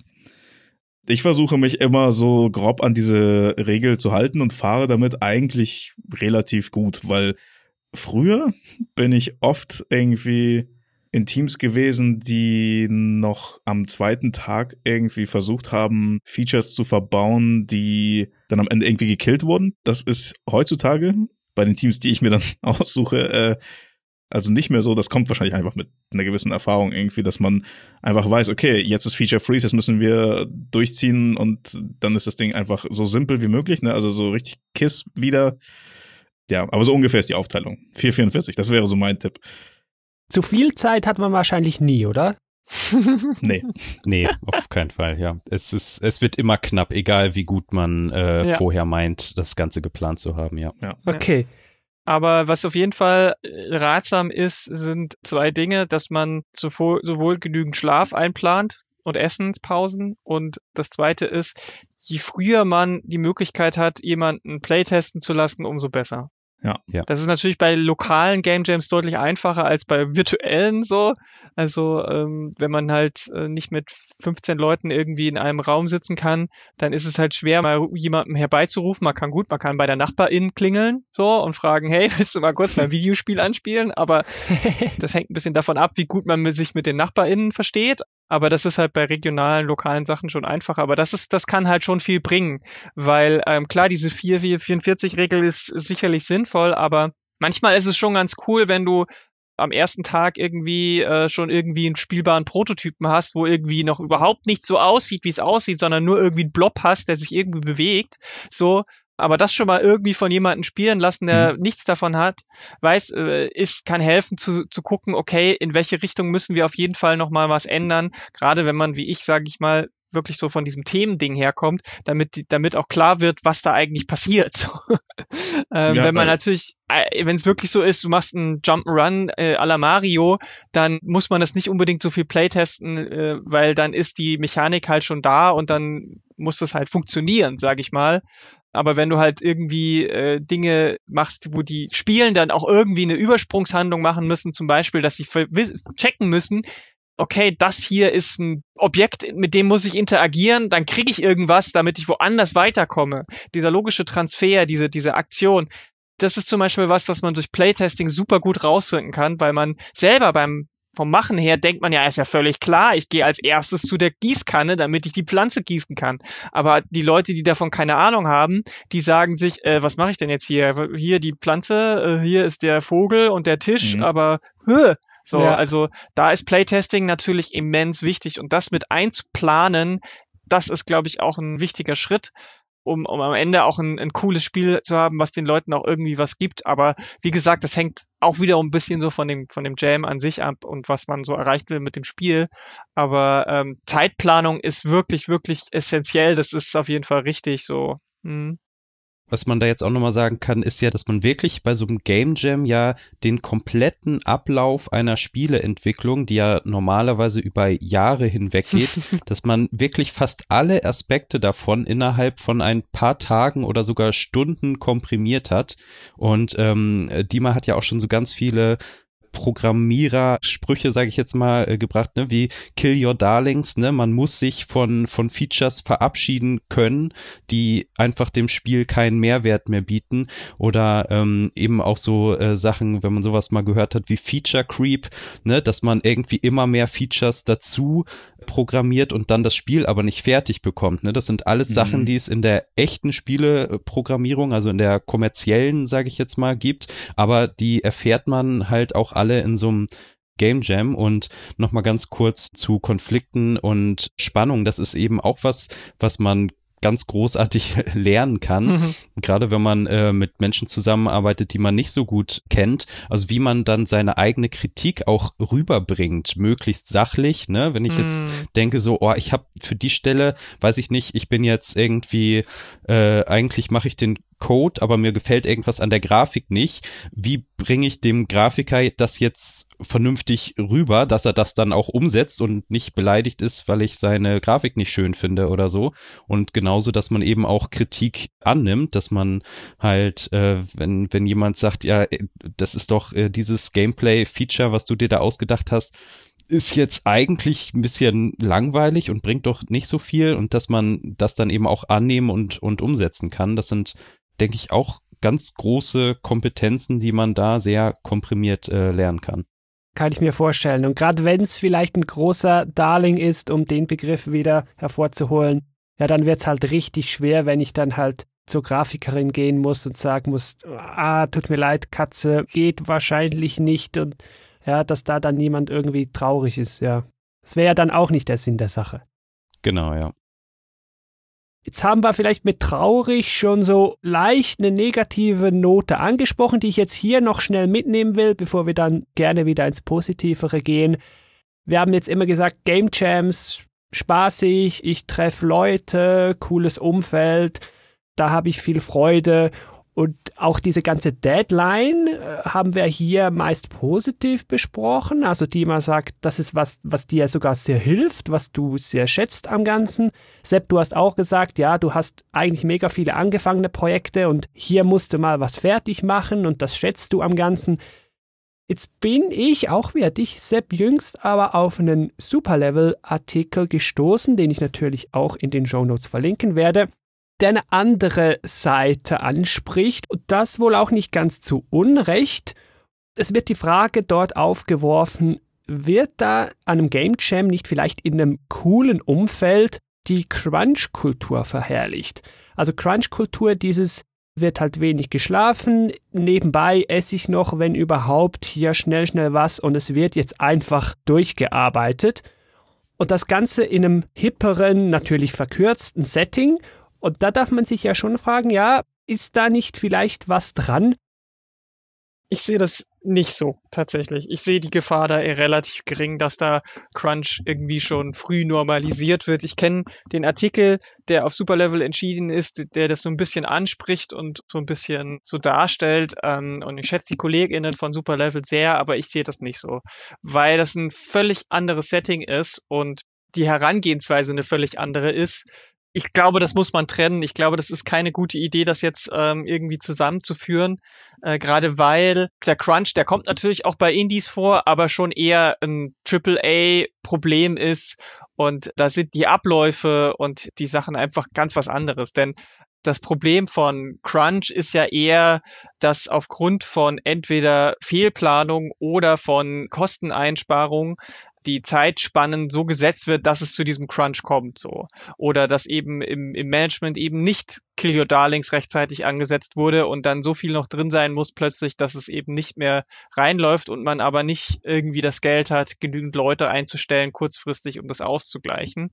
Und das Ding ist halt, das eine was man halt bei Game Jams hat, ist das schon dieser starke Event-Charakter. Das ist, man weiß, bleiben wir mal jetzt bei dem 48-Stunden-Beispiel, ich gehe da hin oder ich mache dafür 48 Stunden mit und dann ist es vorbei so. Niemand zwingt mich dazu. Ich kann auch jederzeit aussteigen. Wir haben es ja vorhin auch schon gehört, dass das äh, mal, mal aufgrund von äh, irgendwie Krankheit oder sonst irgendwas passieren kann. Es kann aber auch einfach sagen, okay, ich merke, das macht mich jetzt fertig oder ich, ich kann nicht mehr. Dann steigt man halt aus so. Und das kann man aber bei Crunch in der Industrie halt nicht, weil dann, äh, wenn du dich krank meldest, dann wirst du gefeuert so in der Regel oder es gibt halt Urlaubssperren oder sonst was. Und äh, Crunch ist ja auch nicht nur ein Wochenende. Crunch ist über Wochen hinweg eine unmäßige Überbelastung, die auch nicht finanziell sofort ausgeglichen wird und auch einen Anspruch hat. Also es gibt sowas wie freiwilligen Crunch halt einfach nicht weil in der Regel ist es so, dass dann die Kultur drumrum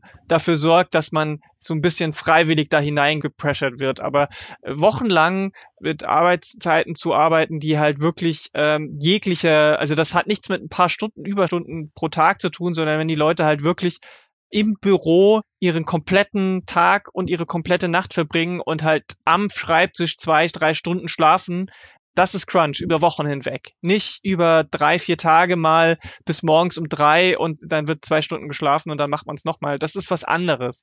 Und ich finde halt auch, dass Game Jams schon lange, zumindest die meisten, die ich kenne, auch die, sowohl die großen als auch die kleinen, immer in ihren Ausführungen, in ihren Begrüßungen, in ihren How-Tos, in ihren Informationen immer explizit sagen, achtet auf euch, achtet auf eure Gesundheit, durchmachen ist selten sinnvoll, auch quasi wirklich fürs Jammen nicht sinnvoll, weil wenn du zwei Tage lang durcharbeitest, bist du am letzten Tag gerade dann, wenn es auf die hohe Belastung angeht, wenn du wirklich kurz vor der Deadline bist, wenn du vier, fünf Stunden vor der Deadline bist, wenn du da unausgeschlafen bist, dann machst du halt einfach mehr Fehler und im Zweifel eher was kaputt, als dass du das noch fertig kriegst. Und deswegen sagen halt auch ganz viele, VeranstalterInnen immer, achtet auf euch, achtet auf Pausen, achtet auf Essen, achtet auf Schlaf. Und deswegen äh, sehe ich das halt nicht so, dass das dazu führt, sondern ähm, dass das eher so ein bisschen das Gegenteil dazu ist. Ähm, wenn einzelne Gruppen oder Leute das halt anders machen, das passiert ganz klar und ich habe auch beim ersten Game Jam, wo ich mitgemacht habe, wahrscheinlich weniger geschlafen, als gut für mich war. Aber es war halt trotzdem, ich wusste halt, okay, das ist wie bei einem Musikfestival. Als ich äh, noch jünger war und auf Musikfestivals gefahren bin, da habe ich halt auch so gut wie nicht geschlafen, sehr ungesund und äh, äh mich ernährt und habe einfach die Nächte durchgefeiert und äh, tagsüber war ich halt bei den ganzen Leuten vorne an der Bühne und habe mich heiser geschrien. Das ist halt dann so für diese für diesen kurzen Zeitraum. Danach hatte ich dann drei vier Tage Zeit, um mich wieder zu akklimatisieren und so. Ähm, deswegen so würde ich das halt sehen. Aber es war trotzdem cool und hat Spaß gemacht, ne? Das genau. ist ja genau. der, der Punkt an der Sache, ja. Genau, und ich glaube, das ist äh, das, was halt Game Jam ausmacht. Und dieses Gefahr der Crunch-Kultur sehe ich ehrlich gesagt eher selten. Also das kann vielleicht irgendwo bei einem, auch da wieder kommt drauf an, wenn jetzt irgendwie Ubisoft oder sonst irgendjemand, ich will nicht immer auf Ubisoft schimpfen, die sind zwar scheiße, aber ich, es gibt bestimmt auch noch andere, die scheiße sind. Äh, wenn wir jetzt sagen, CD Projekt Rect würde theoretisch einen Game Jam machen, dann äh, äh, ist das auch nicht viel besser wahrscheinlich. Aber die, der Punkt ist, glaube auch da äh, ist es nicht so, dass die Leute jetzt irgendwie schauen wollen beim Rekrutieren, wer hält diesem Druck stand und dass, dass wir quasi da ein Assessment Center draus machen. Das passiert eigentlich nicht. Das ist nicht die Game Jam Kultur, die ich zumindest kenne und habe ich auch ehrlich gesagt kaum gehört. Aber ich meine, dass auch da gibt's Unterschiede. Ne? Also ich wohne ja jetzt auch nicht in den USA, vielleicht ist es da anders, aber so bei dieser globalen Jam Kultur würde ich das einfach nicht sagen, dass da die Gefahr ist. Aber vielleicht habt ihr da auch andere Erfahrungen gemacht, Sepp und Lina als ich diesen Artikel gesehen habe, ähm, bin ich da erst so, ein, also ich bin da so ein bisschen anders rangegangen. Also ich, äh, was du als letztes gesagt hab, hast, würde ich dir auf jeden Fall äh, zustimmen, dass es nicht äh, Sinn eines Game Jams ist, um zu gucken, wer am Ende noch steht und der hat gewonnen sozusagen. ähm, aber ich finde, es lohnt sich schon, da drüber nachzudenken, weil man sich da ja die Frage stellen kann, Warum ist es denn bei heutigen Game Jams oder gut organisierten Game Jams so, dass in die Regeln extra darauf hingewiesen wird, passt auf, dass ihr genug äh, Schlaf bekommt, mhm. dass ihr nicht allzu ungesund esst? Und warum ist die ähm, Games-Branche überhaupt so anfällig für diesen Crunch? Ähm, warum lassen das so viele Mitarbeiter über so lange Zeit überhaupt mit sich machen? Und das kann man, glaube ich, dann schon so ein bisschen in dieser Game Jam Kultur und ähm, so ein bisschen erkennen. Das ist nämlich genau das, was du Lara auch gesagt hast mit diesem Festival Feeling. Irgendwo ist es dann halt doch cool, Nächte durchzumachen und zu sagen, boah, wir haben irgendwie in den 48 Stunden haben wir irgendwie über 40 Stunden an dem Spiel gearbeitet oder, oder gar nicht geschlafen und haben tatsächlich irgendwas auf die Beine ähm, gestellt. Und ob das dann wirklich so sinnvoll ist und ob man das häufiger so machen will, das ist halt wieder was, ähm, ja, was man äh, lernen muss und eben auch wieder gut äh, bei einem Game Jam äh, lernen kann, weil man dann ja merkt, wenn man irgendwie ein ganzes Wochenende durchmacht, was man danach dann äh, für einen Preis dafür zahlen muss. Ja, und ich glaube, das Problem ist halt eben, es ist irgendwie eine Kunstform in, in, auf verschiedene Art und Weisen. Und die Leute sind halt in meistens sehr investiert in das Produkt da mach, das sie da machen. Und das äh, gilt wahrscheinlich für Indie Games sogar dann noch mehr als für äh, große AAA Produktionen. Und da muss könnte man sich jetzt drüber über die äh, Definition von dem Wort äh, Crunch äh, streiten, wenn man jetzt sagt, gut, Crunch ist einfach nur, wenn der Arbeitgeber vorgibt, so du musst jetzt so und so lange arbeiten und gehst nicht nach Hause, bis das fertig ist.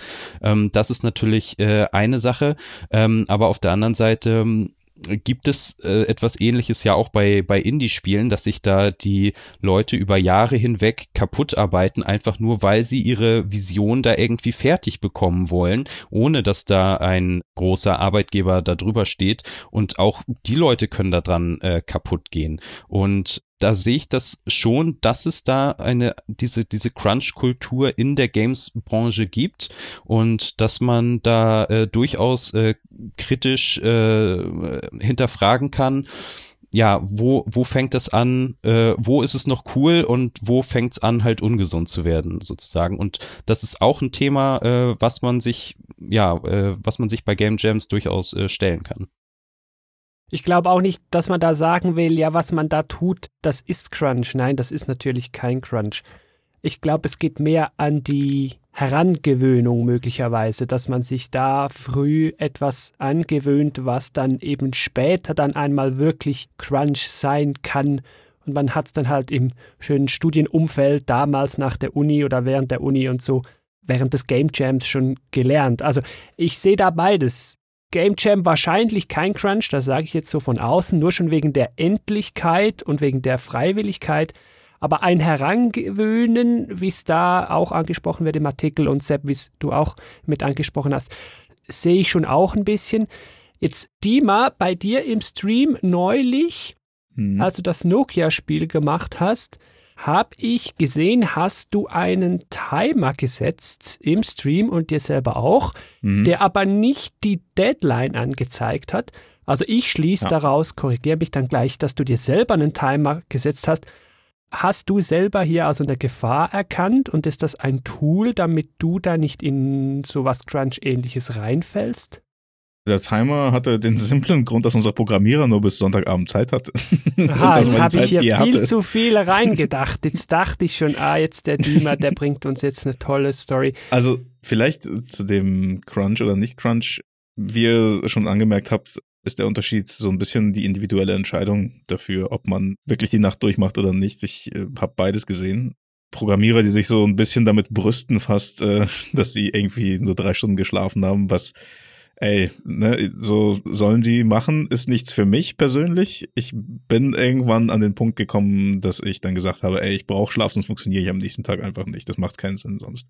Wenn ich was abliefern soll, dann brauche ich Schlaf und äh, genau, meldet euch bei meinem Agenten, wenn ihr das irgendwie anders haben wollt. Nein, aber ähm, und das wird auch absolut akzeptiert immer. Das ist nicht so wie in so einer Werbeagentur, wo du dann irgendwie vor einem Pitch stehst und dein Senior äh, Art Director kommt dann zu dir und sagt, ey, die anderen bleiben heute noch bis neun und du wirst dann noch mit dem Firmentaxi nach Hause gefahren, ne?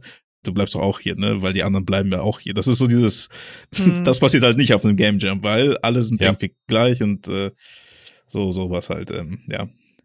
Ja, das ist wahrscheinlich der große Unterschied dann tatsächlich, ne, dass man auf dem Game Jam ist man über alles froh, was, was Leute mit reinbringen, aber du hast ja nicht die Erwartungen, die er halt ein Arbeitgeber an dich hat, der dir halt ein bestimmtes Gehalt bezahlt und dafür halt ganz bestimmte Leistungen sehen möchte. Also ja, mhm. und, und das ist es ja auch. Und dass man genau das lernen kann, ne, dass man halt sieht, okay, ohne Schlaf wird's halt nix und ich muss auch auf meine Gesundheit achten und das kann natürlich auch äh, Leuten helfen, die tatsächlich in der Branche arbeiten wollen oder das äh, schon tun, dass sie dann halt auch von einem Game Jam schon mitgenommen haben, okay, ab einem bestimmten Punkt muss ich wirklich auch auf meine Gesundheit und alles achten. Mhm. Und ähm, ja, vielleicht kann man das dann auch wenn es eigentlich ein negativer Aspekt ist, dass dann wieder da äh, was Positives draus mitnehmen, ja. Meint ihr, dass längere Game Jams das Problem so im Keim ersticken könnten, dass man sagt, gut, zwei Wochen, dann könnt ihr einplanen, schlafen und so weiter? Oder ist das dann auch wieder so, hm, dann muss ich das aber neben der Arbeit machen und dann fördert das Ganze eben gerade nicht? Voll schwer, das so pauschal zu sagen, ganz ja, ehrlich. Okay, ich glaube, da ja. gibt's keine eindeutige Ja- oder Nein-Antwort. Das ist super individuell. Ja, also ja. ich kann nur sagen, den einen Jam, den ich in Schweden mitgemacht habe, das war ja quasi so ein komplettes Mix-up. Das hieß Indie Klassenfahrt. Die Idee war von den VeranstalterInnen eine Art wie früher eine Klassenfahrt von der Schule zu machen und das mit einem Game Jam zusammen. So. Und jeder weiß, dass auf Klassenfahrten nicht geschlafen wird, das ist doch klar. ja. Aber es ging halt eher darum, irgendwie zusammen abends am Lagerfeuer zu sitzen und irgendwie Geschichten zu erzählen und äh, irgendwie Nachtwanderungen zu machen oder am See zu chillen, äh, irgend bisschen was über die regionale Geschichte vielleicht oder sich anzugucken oder so. Ähm, und äh, parallel lief halt dieser Game Jam. So, also für mich war das mein Sommerurlaub.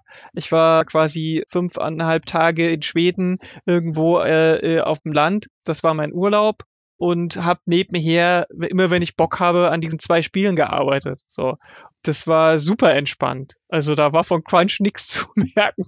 Das klingt wirklich cool, ja.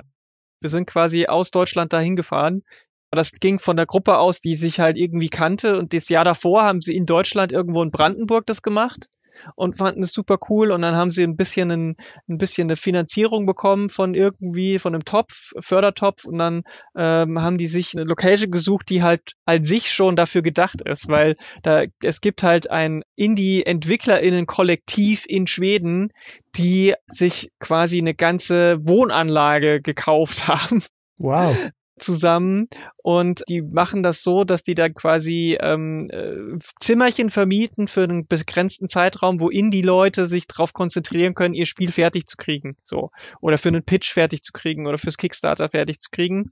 Und ähm, aber auch immer wieder so Wochenend-Workshops oder sonst was hosten. Und wir waren halt da fünf Tage als Game Jam.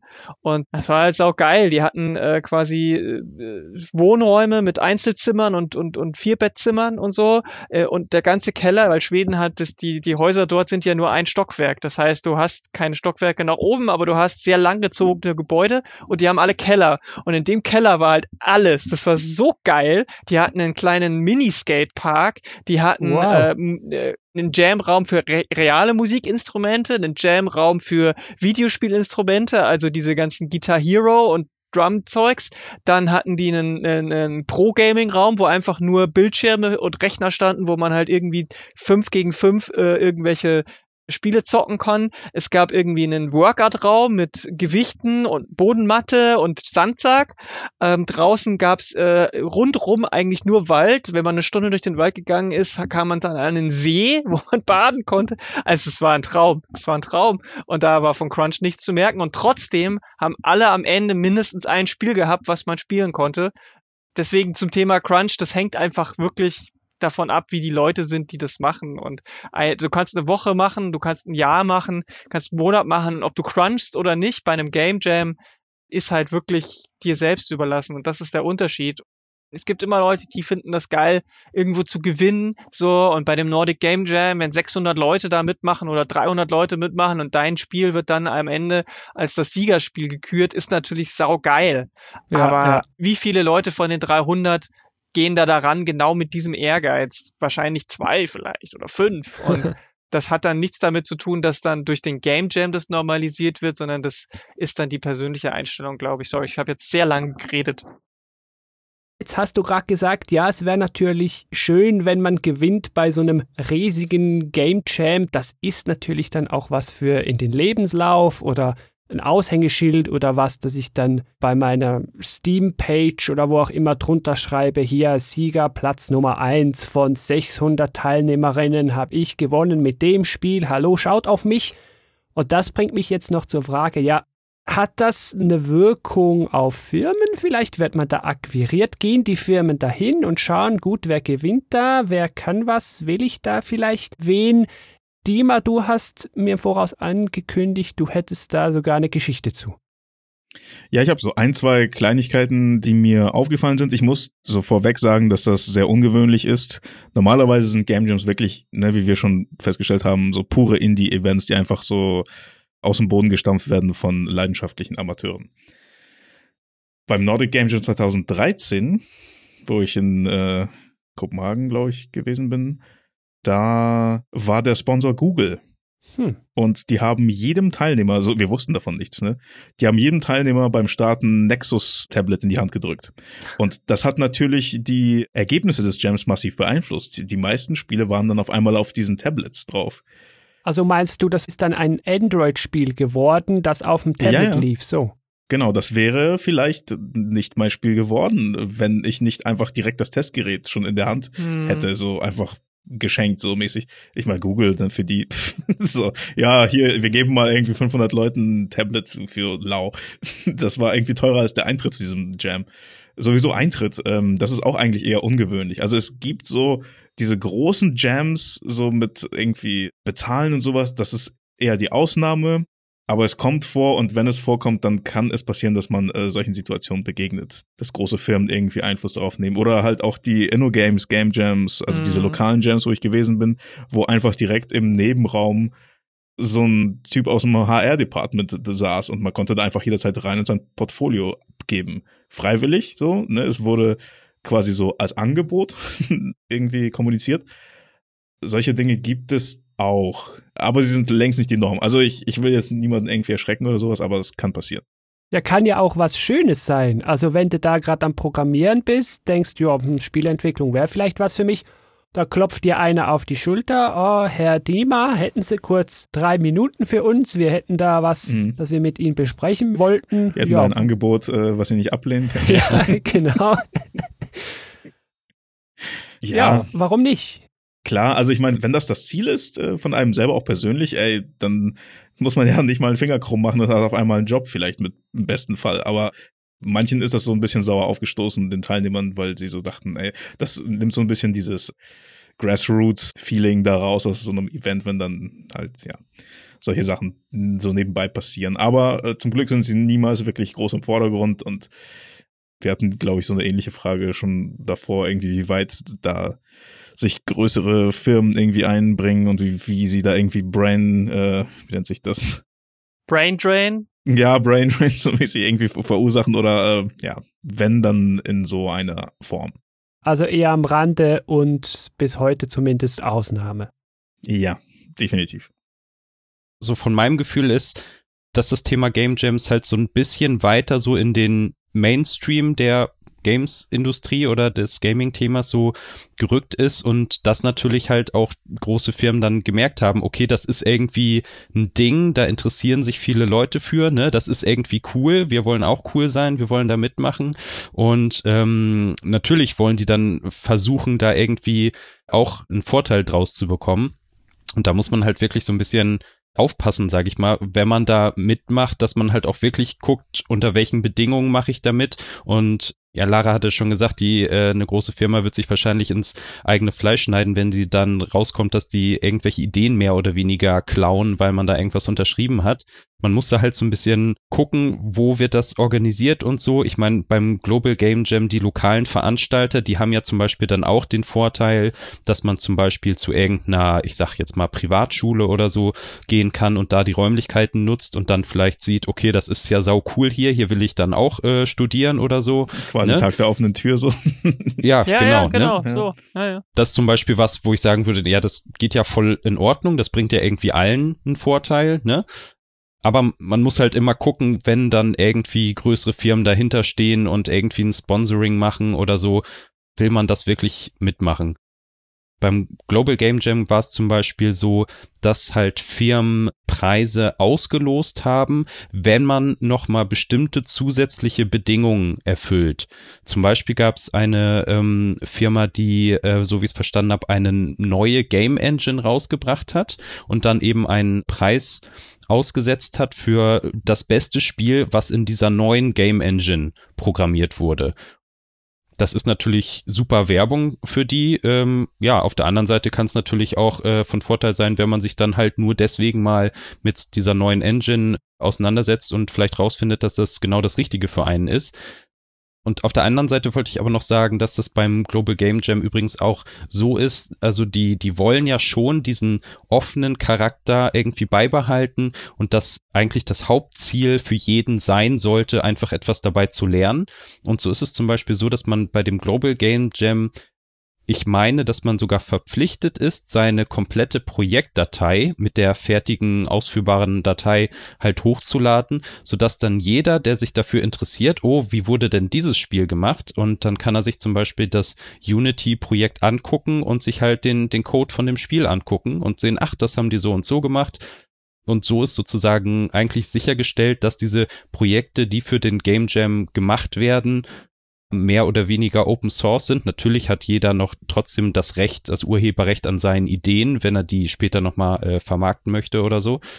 Aber halt äh, jeder kann etwas daraus mitnehmen und kann sich halt angucken und, und lernen, wie halt diese Spiele gemacht wurden dass das vielleicht jetzt auch nicht falsch rüberkommt. Ich glaube, auch eine gewisse Mainstreamisierung von Game Jams muss ja nicht unbedingt was Schlechtes sein. Ich meine, damit wird das berühmter, dann kommen vielleicht mehr Leute dazu, kommen neue Ideen dazu von Leuten, die halt eben nicht wussten, was ein Game Jam ist vorher. Ein bisschen so eine Rolle hat für mich zumindest auch der Rocket Beans Game Jam erfüllt, weil damit kam für mich so mal Game Jam so auf den Bildschirm. Da kann ich mal schauen, was ist das? Aha, und mhm. das muss ja nichts Schlechtes sein, auch wenn das vielleicht irgendwo ja ein bisschen kommerziell ist, irgendwo im Hintergrund, weil bei den Rocket Beans muss ja auch jeder dann am Ende von was leben und die wollen ja was zeigen, was die Leute gucken wollen und so. Das ist ja alles auch richtig. Man kann es auf zwei Arten sehen. Ich meine, wir PodcasterInnen haben vor Jahren immer gesagt, oh, ich muss jedem erklären, was ein Podcast ist. Oh, warum kann das nicht berühmter sein? Jetzt macht jeder einen Podcast jetzt jammern wir immer noch rum, oh, jetzt kommt Spotify und macht uns unser Podcasting kaputt. Ja, es hat halt dann immer zwei Seiten. Ja, genau. Ja. ja. Und nur weil etwas Mainstream ist, heißt es ja nicht, dass die kleinen Sachen weg sind. Sie sind ja trotzdem noch da. Nur weil der Ludum Dare jedes Jahr irgendwie, was weiß ich, wie viele Beiträge hat, heißt es nicht, dass man nicht trotzdem bei dem kleinen hier ein Bit Jam oder was weiß mhm. ich mitmachen kann.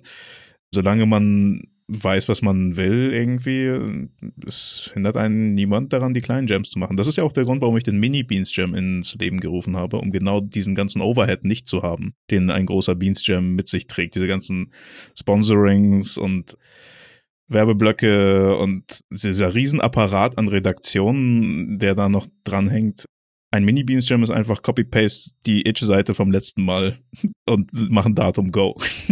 das ist, das ja. macht es halt sehr angenehm, diese kleinen Jams immer mal wieder so ganz kurz mal eben rauszuhauen. Das ist ja auch eine große Motivation eben, ne, was jetzt eigentlich jeder Game Jam auch bietet und zum Beispiel so ein Rocket Beans Game Jam natürlich auch, ist einfach, der Jam bietet eine Bühne und ein Publikum, was man sonst eventuell eben nicht hätte. Ne? Wenn ich jetzt für mich mein Spiel programmiere, äh, jetzt auch meinetwegen nur als Hobby und das irgendwo ins Internet äh, stelle, ist es halt schwierig, da irgendwie überhaupt Rückmeldungen zu bekommen von irgendjemand bei so einem Game Jam ist es halt ja auch immer so eine so eine Übereinkunft. Ich mache da mit, ich ne, stelle sozusagen irgendwo auch mein Content dieser Bühne zur Verfügung, aber auf der anderen Seite bekomme ich dann eben auch die Rückmeldung von den Mitjammenden oder eben von mhm. äh, von Zuschauern, wenn das irgendwo dann präsentiert wird. Und ich fühle mich natürlich auch selber verpflichtet, mir dann auch die Sachen von den anderen anzugucken und auch den anderen Rückmeldung zu geben. Und so ist das halt dann auch wieder so ein, so ein Geben und Nehmen, was dann in den meisten Fällen auch äh, sehr fair stattfindet. Ja. Das ist doch schön. Und vom Das ist doch schön möchte ich hier langsam gegen Ende, wir sind noch nicht am Ende, aber so langsam von euch noch eure schönste Erfahrung an einem Game Jam hören. Jetzt, Lara, du hast uns zuvor schon berichtet von deinem super Aufenthalt in Schweden. Ich glaube, das kann man fast nicht mehr toppen. Das ja, war wahrscheinlich deine abgefahren. schönste Erfahrung. Mhm. Jetzt möchte ich aber vielleicht von den anderen beiden noch wissen, ja, was war es denn bei euch, so eure Erinnerungen, wo ihr denkt, ah, da am Game Jam XY, dann habe ich das gesehen oder gemacht, das war mega. Was war das für euch? Also ich sag vielleicht einmal ganz kurz, also ich finde das auch wieder total krass, wie gegensätzlich auch da die Erfahrungen sind. Ich habe halt zum Beispiel noch nie an einem lokalen Game Jam teilgenommen. Wahrscheinlich leider, aber hatte ich einfach auch nicht die Möglichkeit zu. Also im Gegensatz zu Lara, die schon verschiedene Länder äh, im, im Zusammenhang mit, mit Game Jams bereist hat, hat, haben meine Game Jams wirklich immer nur vor meinem heimischen Computer stattgefunden was natürlich auch äh, seine Vorteile durchaus haben kann. Und nee, bei mir ist es so, also der letzte Global Game Jam war halt eigentlich der erste, wo ich das Gefühl hatte, wirklich erfolgreich auch mit, mit anderen Leuten äh, zusammen gearbeitet zu haben. Und ich hoffe so ein bisschen, dass so dieser beste Moment eigentlich noch kommt, weil es im Moment so ist, dass ich tatsächlich an diesem Game Jam Spiel im Moment noch äh, weiterarbeite und die Idee weiter ausarbeite und äh, auch mit dem einen äh, Grafiker zusammen. Und dass ich so ein bisschen hoffe, dass irgendwie aus diesen neuen Kontakten und äh, auch so ein bisschen aus diesem einen Spiel vielleicht auch einfach so fürs äh, Portfolio ja noch noch was wird, was mir dann äh, später auch noch äh, weiterhilft. Ja, das ist doch cool. Wäre doch schön. Ich drücke dir da auch die Daumen. Dima, wie war es bei dir? Was ist so dein Game Jam-Moment bislang? Mm, oh, da hole ich mal ein bisschen aus, wenn das okay ist. Habe ich ja auch gemacht, also go for it. Also, meine allererste Spielkonsole war der Nintendo Game Boy. Oh, so weit. Oh, jetzt bin ich gespannt.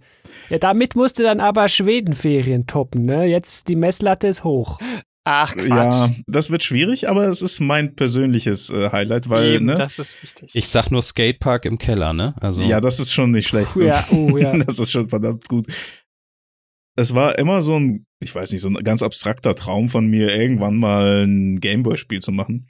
Und dann war 2017 dieser sogenannte Bit-Bit Jam, der quasi ein Game Jam ist, bei dem Homebrew-Spiele entwickelt werden. Also auf Original-Hardware laufende Spiele mit den Original-Limitierungen der alten Konsolen.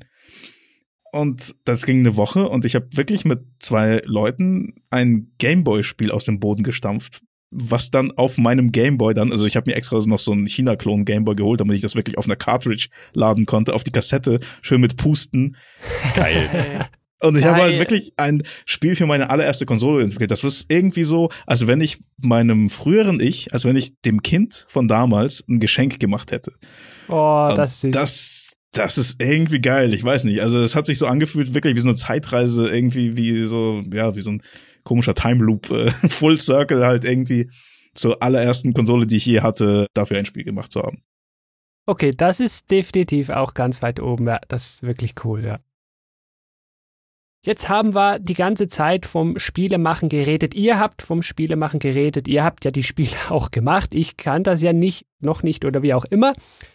Ihr habt schon diverseste Spiele gemacht. Ich habe mir hier eine ganze Liste jeweils gegeben. Ich werde auch schauen, dass ich die irgendwie sinnvoll in die Shownotes packen kann. Aber denen will ich, so gut es hier jetzt irgendwie geht, schon noch kurz eine Bühne geben. Jetzt habe ich mir ganz schnell überlegt, ja, hm, wie mache ich das sinnvoll? Warum stellt nicht jeder, jeder von euch kurz so sein Leuchtturmwerk oder so kurz vor und sagt, hey, also wenn ihr von mir eines anschauen wollt, dann guckt doch kurz da rein. Wenn wir alphabetisch durchgehen wollen, Dima, worauf würdest du jetzt zeigen, wenn ich jetzt der Google-Mensch wäre mit dem Geldkoffer und sage, überzeug mich, was soll ich spielen? Ach, lass den Koffer weg.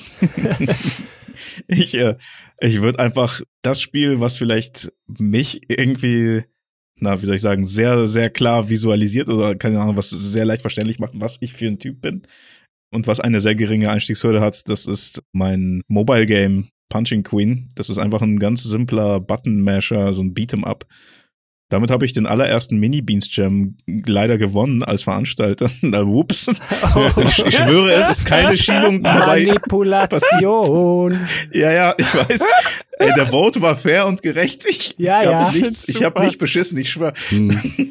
Ja, ja. Ja, Beat'em-Ups sind halt auch einfach geil. Also da kann man wenig machen. Ja, ja.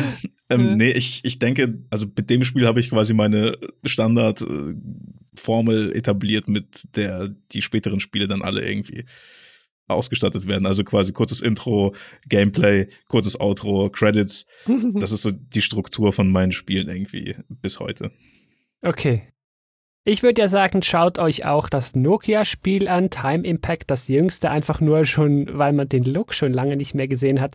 Das habe ich ja auch vorhin noch kurz gespielt. Dazu gespielt, vielleicht hier kurz als Einwurf. Viele davon laufen auch direkt im Browser, das ist also ganz bequem. Mhm. Und auch sonst sind das jetzt nicht irgendwie riesen Dateien, die man sich da ziehen muss oder so. Das geht alles ganz bequem. Oh, jetzt muss ich einmal ganz kurz meine Anekdote einwerfen, die wir äh, komplett vergessen haben, Ja, ähm, äh, wo es darum äh, ging, äh, ob und wie wir uns hier schon kennen.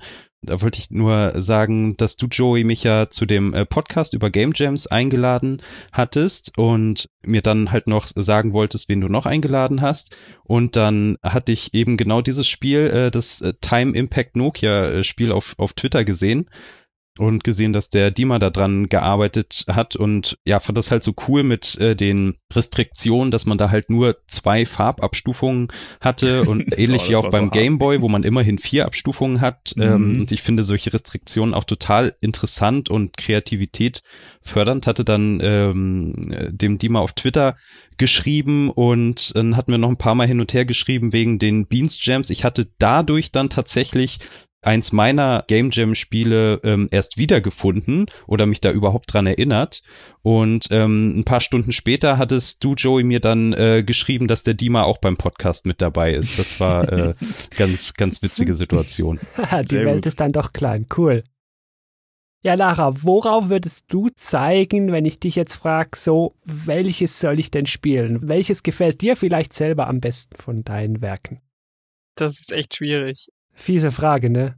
Ja, vor allem jetzt der letzte Zusatz, weil das sind für mich zwei völlig verschiedene Fragen. Ja, gut, dann darfst du auch zwei Spiele nennen, ne? Hast einen Joker jetzt. Okay, also tatsächlich das äh, Hauptspiel aus dem tollsten aller späten Jams äh, ist, glaube ich, auch das, was ich am, am ehesten anderen zeigen würde. Greta the Grape heißt es. Das ist ein kleines Point-and-Click-Adventure von einer Traube, die zum ersten Mal in einem etwas oldschooligen äh, Zug vor sich nimmt und auf dieser Zugreise ihren Sitzplatz sucht und dabei ganz vielen anderen Früchten begegnet. Und äh, da kann man äh, immer verschiedene ja, es gibt meistens zwei unterschiedliche Textwege, die man da gehen kann, äh, wie man mit den Leuten interagiert. Und am Ende des Spiels kommt man einfach an, an dem Ort, wo man hinkommt bisher und äh, aus Greta the Grape wurde dann Greta the Raisin, weil äh, es so heiß war in dem Zug, dass sie zu einer Rosine getrocknet ist. Aber das Spiel ist leider auch nicht hundertprozentig äh, fertig geworden im Sinne von, wir, ha wir haben nicht alle Levels geschafft. Also es gibt halt verschiedene Zugabteile. Wir haben nicht alle geschafft, weil wir nur zu zweit waren tatsächlich. Nee, das war wegen dem Skatepark, weil er die ganze Zeit da abgehangen seid, gib's zu. Damals bin ich noch nicht Skatepark gefahren, deswegen äh, ist das tatsächlich nicht deswegen gewesen. Ah, okay. Aber ja, also man kann zwei Levels spielen und dann gibt's den Endscreen. Es fehlen halt eigentlich vom Konzept her einfach noch äh, ein, zwei Waggons, aber das ist nicht schlimm. Und es sieht wunderbar aus, weil meine Mitjammerin einfach so tolle, süße Zeichnungen gemacht hat. Deswegen würde ich das wahrscheinlich rausschauten, wenn mich jemand fragen würde. Also das andere Spiel, was ich dort gemacht habe, das habe ich so nebenher geklickt. Das war ein Bitsy-Spiel, Mini Gear Solitude, und da habe ich einfach den Jam, den, das ganze Jam-Ding an sich, das Setting einfach nachgebaut in Bitsy. Also es gibt den Skate-Raum, es gibt den Jam, Musik-Jam-Raum und so weiter. Ah, jetzt verstehe ich's ja. Ich habe da nicht so ganz verstanden, was ich da dann alles tun muss. Ich bin da einfach rumgelaufen ja. und dachte so, okay. Ja, das war auch einfach der Sinn des Spiels, war rumlaufen und entdecken und wenn ich wirklich Zeit gehabt hätte und das mein Hauptspiel gewesen wäre, war der Hintergedanke, dass man einen geheimen Schalter findet, um die Geheimpassage zu finden, mit der man direkt zum See kann und nicht eine Stunde durch den Wald laufen muss. Aber so weit bin ich natürlich da nicht gekommen. Das war ein reines Spaßspiel. Und das Spiel, was ich irgendwie inhaltlich irgendwie oder was mir am meisten irgendwie auch Freude bereitet hat, das zu machen, ist This is Fine. Das war zu dem Klimawandel-Ding, weil das so ein bisschen Metaspiel ist. Da spielt man eine Figur, bei der es in der Wohnung anfängt zu brennen und man muss die Feuer ausmachen. Aber das Problem ist, jedes Mal, wenn du die Figur bewegst, geht ein Counter mit und ab einem gewissen Bewegungscounter, also wenn du dich, glaube ich, drei oder fünfmal bewegt hast, geht ein neues Feuer los. Das heißt, man muss quasi versuchen, den kürzesten Weg zu finden, ah. äh, den, um die Feuer zu löschen. Mir hat schon der Finger wehgetan und ich dachte schon, ah, wie lang ist denn dieser Level? Ähm, es gibt zwei Level und äh, man kann sie auch beide schaffen. Also wir haben es so gebalanced vom Polishing her, dass man das Spiel durchspielen kann. Äh, man könnte natürlich, wenn man daraus ein wirklich proper Spiel machen würde, würde man das bis zu Level 99 machen und neue, noch mehr Mechaniken und so weiter, bla bla blub. Aber ich fand es halt ganz witzig, weil der Hintergedanke hier Stichpunkt Themen bei dem Klimawandel war halt, dass es unglaublich schwierig ist, ähm, was gegen den Klimawandel zu tun, weil je, jedem Schritt, den wir machen, machen wir ja auch wieder neue Probleme auf. Ah, cool. Man kann auch einfach die Feuer brennen lassen, weil ähm, zusätzlich zu dem Schrittzähler gibt's auch noch einen Timer. Das bedeutet, wenn man zu lange nichts macht, spawnt auch ein neues Feuer. Ich finde, man sieht da auch wieder wunderbar die Parallelen zwischen der Klimakrise und der Corona-Pandemie. oh, jetzt wird's mega So meta hier. Ja. Ja, weil also nichts machen ist halt auch keine Lösung, war quasi da unser äh, Ansatz, weswegen wir gesagt haben, es muss auch irgendwie, äh, wenn man sich nicht bewegt, was passieren. Und das waren so die zwei Mechaniken, die wir drin haben wollten. Und die haben wir perfekt umgesetzt und es ist ein spielbares Spiel rausgekommen.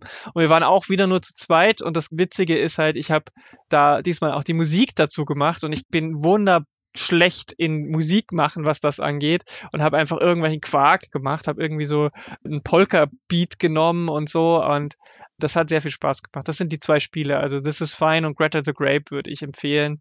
Die anderen sind auch alle super, aber die sind, äh, das ist schwieriger, das auch zu erklären. Also das sind meine zwei, zwei besten, lieb, liebsten. Die darf man sich dann einfach gleich direkt ansehen. Wie gesagt, ich überlege mir was, wie ich die sinnvoll verlinkt bekomme in den Show Notes. Ich sag's nochmal, die sind schon bei dir da draußen drin in deiner Podcast-App in der Beschreibung. Kannst du unten klicken oder sonst im Web gametalk.fm slash gamejam. Jetzt Sepp, lüfte den Vorhang. Was ist so dein persönliches Lieblingsspiel von dir selber? Also ich würde jetzt anstatt den einfachen Weg zu gehen und das Global Game Jam äh, Spiel Postal Office zu nehmen, was wirklich für ein Game Jam Spiel sehr schön gepolished und ein wirklich fertiges funktionierendes Spiel ist, Das woran stimmt. ich aber muss ich sagen, von den drei Leuten, äh, die wir daran gearbeitet haben, wirklich den kleinsten Anteil hatte würde ich lieber einmal kurz über mein erstes Game Jam Spiel Elephant Story von 2010 circa sprechen, dass ich halt ähm, ja bei einem Game Maker Online Game Jam gemacht hatte. Die Vorgaben waren, dass es theoretisch auf einer PSP laufen können soll, halt von der Auflösung und von der Buttonbelegung her. Und es sieht, finde ich, für meine damaligen Anfängerfähigkeiten äh, gar nicht schlecht aus, aber es ist vom eigentlichen Game Design halt wirklich grottenschlecht. Ähm, man kann sich da halt auch gerne nochmal das Video angucken, wie ich das nochmal er erkläre, wo hier der gute Möpor das spielen muss. Da habe ich so Sachen gelernt, warum sind Dinge so unrealistisch in Spielen? Nämlich, ähm, ich hatte halt einen Elefant und ich wollte einen Jump'n'Run machen und dachte mir, gut, der Elefant kann normalerweise nicht gut springen. Der muss also viel Anlauf haben. Also man muss immer mit sehr viel Anlauf über sehr, sehr kleine Hindernisse springen. Und das macht halt überhaupt keinen Spaß, weil man immer zu wenig Anlauf hat. Und es ist zwar irgendwo realistisch, aber es macht halt als Spiel überhaupt keinen Sinn. Genauso wie es halt völlig unrealistisch ist, dass man in einem Mario oder halt in jedem anderen Jump'n'Run im Sprung noch die Richtung ändern kann. Aber es macht halt vom Gameplay Sinn, weil es sonst halt äh, viel, viel frustrierender wäre. Und äh, deswegen ist es halt absoluter Standard in jedem Jump'n'Run. Und ja, das sind halt so ein paar grundlegende Game Design Sachen, die ich da bei diesem ersten Game Jam Spiel schon äh, gelernt habe. Ha, cool, schön. Jetzt hat unser Podcast hier vielleicht, oder ich sag mal hoffentlich, nicht nur die Neugier auf eure Spiele geweckt, die jetzt unter anderem gerade hier kurz beschrieben habt, zumindest in Teilen.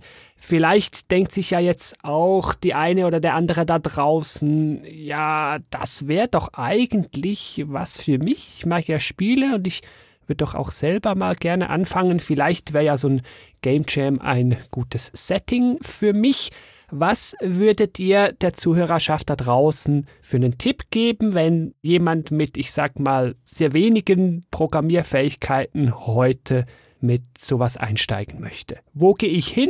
Was muss ich vielleicht mindestens halt schon können? Gibt es so eine Mindestanforderungslatte irgendwie, die ich erklimmen können muss? Was tue ich? Also mein allererster Tipp wäre zu sagen, du musst überhaupt nichts können, du kannst schon alles, um Jammerin zu sein. Man bringt ja immer irgendwas mit. Und wenn es nur coole Ideen sind, nur in Anführungsstrichen, weil coole Ideen sind auch unglaublich viel wert. Gerade bei einem Game Jam ist Kreativität an sich schon viel wert. Und du musst nichts programmieren können, du musst nichts zeichnen, designen oder sonst irgendwas können. Du musst keine Musik machen können, du musst äh, nicht coole Stories schreiben können. Du irgendwas bringst du schon mit, was auf einem Game Jam super wichtig ist. Und wenn's auch zum Beispiel sowas ist, dass du die Person bist, die darauf achtet, dass am Ende der Plan eingehalten wird. Kann auch sinnvoll sein, immer wieder alle paar Stunden sich zusammenzurufen oder so und zu sagen, hier, wie weit bist du? Okay, du musst dich jetzt darauf konzentrieren oder so. Auch das kann ja schon viel helfen, so eine Orga-Person zu sein. Deswegen sage ich, wenn du Bock hast, mal bei einem Game Jam mitzumachen, dann mach das. Und es findet sich immer irgendwie, wie du helfen kannst.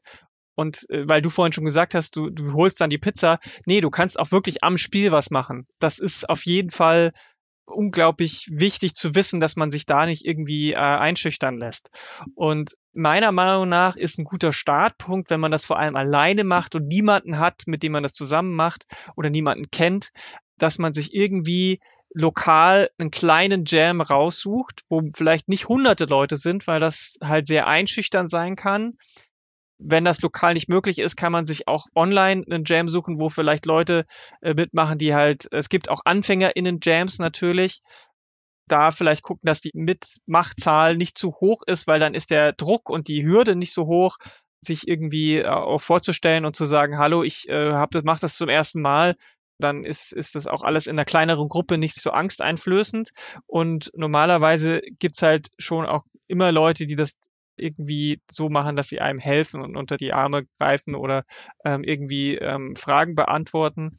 Es gibt für gerade für internationale äh, Sachen, also international im Sinne von, wenn man halt nicht nur irgendwie mit Leuten aus Deutschland was machen will, itch.io ist die Seite, wurde vorher schon mal kurz genannt, die einfach die Game Jam Seite ist, über die es im Netz gibt, wo fast alles drüber läuft so gibt's auch viele auf Deutsch, also itch itch.io, kann, wirst du ja wahrscheinlich auch verlinken. Wenn ich hier ganz schnell rein darf, es gibt eine Game Talk-Episode zu alternativen Videospiel-Stores und da ist itch.io natürlich dann auch drin erwähnt. Das war der Game Talk Nummer 117, wer sich den nochmal anhören möchte. Ja, und da gibt's auch einen extra Unterpunkt Game Jams. Da laufen auch immer Game Jams. Ich glaube, aktuell laufen ungefähr 50. Hm, ja. Es sind unterschiedliche, wie gesagt, es gibt zu verschiedenen Engines, aber auch zum Thema. Gerade läuft zum Beispiel ein Magical Girl Game Jam, den ich äh, sehr spannend finde. Und da kann man sich auch äh, durchklicken. Es gibt hier zum Beispiel den Beginner Friendly Game Jam Nummer 2, wo gerade 43 Leute sich eingeschrieben haben. Sowas gibt's halt auch. So. Oder Black History Month Jam, also auch da thematisch, wenn das euer Ding ist, könnt ihr was machen. Da findet ihr auf jeden Fall einen Jam, wo man einfach auch mal reingucken kann. Und ähm, wie gesagt, es gibt keine Verpflichtungen für niemanden und ihr könnt euch auch jederzeit wieder ausklinken. Es ist natürlich nicht so geil, wenn ihr euch irgendwie im Team anschließt und sagt, ich übernehme diese und jene Aufgabe und dann macht ihr das einfach nicht. Das ist natürlich nicht so schön, aber ihr habt da, geht da keine Verpflichtungen ein und ihr müsst da kein Geld zahlen und so weiter. Äh, bei den regionalen Kleinen ist es halt cool, weil man, weil man die Leute sieht und man, weil in dieser Gruppendynamik dann viel mehr noch passieren kann und man sich auch so mitgenommen fühlt und man nicht so allein vorm Rechner sitzt. Das ist halt leider gerade mit Pandemie nicht so möglich, aber irgendwann wird diese Pandemie auch irgendwie dann wieder vorbei sein und vielleicht äh, bockt's euch dann. In Berlin gibt's natürlich regelmäßig, es gibt den Berlin Mini Game Jam, der ist monatlich und es gibt äh, zusätzliche Game Jams. Es gibt den von der Bundeszentrale für politische Bildung, wie schon genannt, der ist besonders für die Leute, die nicht aus dem klassischen Games entwickeln kommen, super interessant. Die achten nämlich immer mit einer Quote darauf, dass genügend Leute dabei sind, die eben nicht unbedingt äh, irgendwie schon seit zehn Jahren Games machen, um eben diesen Austausch auch zu haben, um Leute auch dazu zu bekommen. Und da gibt's bestimmt bei euch in der Nähe auch was. Also egal, ob es jetzt äh, Hamburg oder Köln oder Stuttgart oder wo auch immer ihr seid, München, Dortmund, äh, ich zähle jetzt noch ein paar andere Bundesliga-Vereinstädte auf, Bremen. Das Internet. genau. Also da findet ihr, findet ihr bestimmt auch lokale Jams. Ich weiß gar nicht, wie es hier in der Schweiz aussieht. Wäre wahrscheinlich dann Zürich wie immer. Ich müsste mal gucken. Sepp, was ist so dein Tipp für AnfängerInnen oder vielleicht kann ich ja schon programmieren. Ich war einfach noch nie ein Game Jam. Ich weiß nicht, das wäre dann vielleicht eher weniger die Zielgruppe. Keine Ahnung. Hast du noch so einen speziellen Tipp, den du da mit rausgeben möchtest? Nee, ich würde das absolut unterstreichen, was Lara gesagt hat. Ich glaube, der größte Fehler ist, dass man äh, denkt, äh, man muss programmieren können. Äh, aber in der Realität ist es so, Programmierer gibt es immer genug auf Game Jams und an allem anderen mangelt es eigentlich eher. Und wenn man ein Spiel spielen kann, dann kann man auf jeden Fall schon mitmachen, weil äh, man dann halt zumindest schon das Spiel austesten kann und halt mhm. Hinweise geben kann, wo es noch Probleme gibt oder so zum Beispiel. Aber es gibt natürlich auch noch andere Möglichkeiten. Und selbst wenn man noch nie ein Computerspiel gespielt hat, dann ist man eigentlich ein umso wertvollerer Teil des Ganzen, weil man dann äh, aus einer ganz anderen Perspektive vielleicht ähm, sagen kann, wie zugänglich jetzt so ein Spiel auf einen wirkt oder auf jemanden wirkt, der jetzt halt nicht jede Taste ähm, auf dem Controller auswendig kann und äh, nicht weiß, dass man meistens mit WASD und nicht mit den Pfeiltasten irgendwie auf dem Keyboard spielt. Solche Sachen, das, ja, das muss man sich wirklich bewusst sein, wenn man man kann praktisch mit, mit allem einfach starten und genau, man muss einfach ein bisschen gucken, wenn man sagt, okay, ich will jetzt mal im Game Jam mitmachen, dass man sich halt von dieser äh, Liste auf itch.io, die wirklich sehr, immer sehr lang ist, also es ist immer Game Jam Zeit, ähm, dass man sich da nicht so. erschlagen lässt und halt einfach guckt, interessiert mich ein bestimmtes Thema oder finde ich wirklich was äh, lokal oder gibt es vielleicht eine Person, von der ich weiß oder mir vorstellen könnte, mit der könnte ich zusammen an einem Game Jam teilnehmen und dass man versucht, da so irgendwie ranzugehen, ja. Okay. Dima, vielleicht von dir noch ein Tipp? Es wäre gut, ich meine ja, man muss nicht unbedingt technisch etwas können, aber es wäre gut, wenn man den Willen mitbringt, mit anzupacken. Unabhängig davon, was man am Ende macht, als ich zum Beispiel mit Grafiken fertig war, habe ich irgendwann Sound gemacht, weil das kann ich auch so halbwegs mehr oder weniger, aber nicht gut. Ich habe es halt scheiße gemacht, aber ich habe es trotzdem gemacht und das hat funktioniert. Also ich glaube, das größte Hindernis ist so ein bisschen die eigenen Ansprüche oder die eigenen Erwartungen so ein bisschen äh, an sich selbst. Aber äh, sobald man die so ein bisschen abgelegt hat, reicht es, wenn man einfach nur mit anpacken will. Wenn man einfach Bock drauf hat, ein Spiel zu machen. Ja, das, das stimmt eigentlich total. Ich, äh, beim Global Game Jam hatte ich ja auch Probleme, ein Team zu finden weil ich eigentlich halt programmiere und ein bisschen Grafik mache und letztendlich habe ich dann halt Game Design, also Regeln festlegen und drüber nachdenken und halt QA, also Testen gemacht bei dem äh, Spiel, an dem ich mitgearbeitet habe. Also eigentlich was ganz anderes, was ich ursprünglich vorhatte, ja. Auch eine Form von Kill Your Darlings. Auf der ja, stimmt. Ja. ja. Ich habe auch schon gehört, es gibt so, ich nenne das jetzt mal Toolkits. Ich kann mich mal erinnern an meine Zeit vor, vor, keine Ahnung, zehn Jahren RPG Maker. Hier klickt dir eine Map zusammen oh ja. und dann kannst du da Damit irgendwie drauf rumlaufen. Also wäre das vielleicht auch was? Was ist so wirklich so ein anfängerinnenfreundliches Tool, wo ich mir schon mal ein bisschen was zusammenklicken kann, ohne viel coden zu müssen? Hast du vielleicht noch einen Tipp in die Richtung oder, oder ihr jetzt an die Runde? An Tools gibt es auf jeden Fall so einiges. Ich persönlich habe Erfahrung, also naja, nicht viel, aber ein bisschen Erfahrung mit Construct. Und wir haben ein Tool in unserer Liste, was quasi eine Open Source Version von Construct ist. Das ist quasi so ein Zusammenklick-Editor, der komplett ohne Code auskommt. Das ist dieses G-Develop da kann man ganz gut lernen, wie so eine Logik von einem Spiel aufgebaut ist, ohne überhaupt eine Zeile Code zu schreiben. Wenn wir jetzt von virtuellen Spielen, äh, also von digitalen Spielen sprechen, wenn wir von analogen Spielen sprechen, Schere, Papier, Klebe. also genau. ne, Pappe, weiß ich nicht. Das, das ist ja auch eine Möglichkeit. Ne? Man muss das ja nicht unbedingt irgendwann digital machen. Weil äh, die meisten Sachen, die man analog umsetzen kann, funktionieren am Ende auch digital. Das ist das Witzige daran irgendwie. Also Spiele funktionieren dann auch quasi übertragen, übersetzt ins Digitale. Andersrum eher nicht, komischerweise. Aber ja. ja. Jump and Run in echt. Ja. Nicht, aber schon irgendwie witzig oder oder ja, weiß ja. nicht, andere Spiele auf jeden Fall. Ja, Beat'em Ups. Hm. ja, man lernt auf jeden Fall sehr gut die Basics mit einem Papierprototypen. Das habe ich auch gelernt. Ja, das auf jeden Fall. Ansonsten kann ich zum Beispiel sehr noch zwei ähm, Sachen empfehlen, wenn man zum Beispiel sowas wie Choose Your Own Adventure Bücher noch kennt. Dann sind so textbasierte Sachen auch total gut, so wie Twine äh, oder Inform 7. Da gibt's noch Inkel und noch ein paar andere. Da macht man quasi einfach nichts anderes als genau das. Du machst so einen Baum an, mit Fenstern und da schreibst du rein, was da steht. So dieses wirklich oldschoolige Text-Adventure ist das dann, wo da nur steht, Du wachst auf einer einsamen Insel auf, vor dir liegt ein blutiges Rohr. Was machst du? So.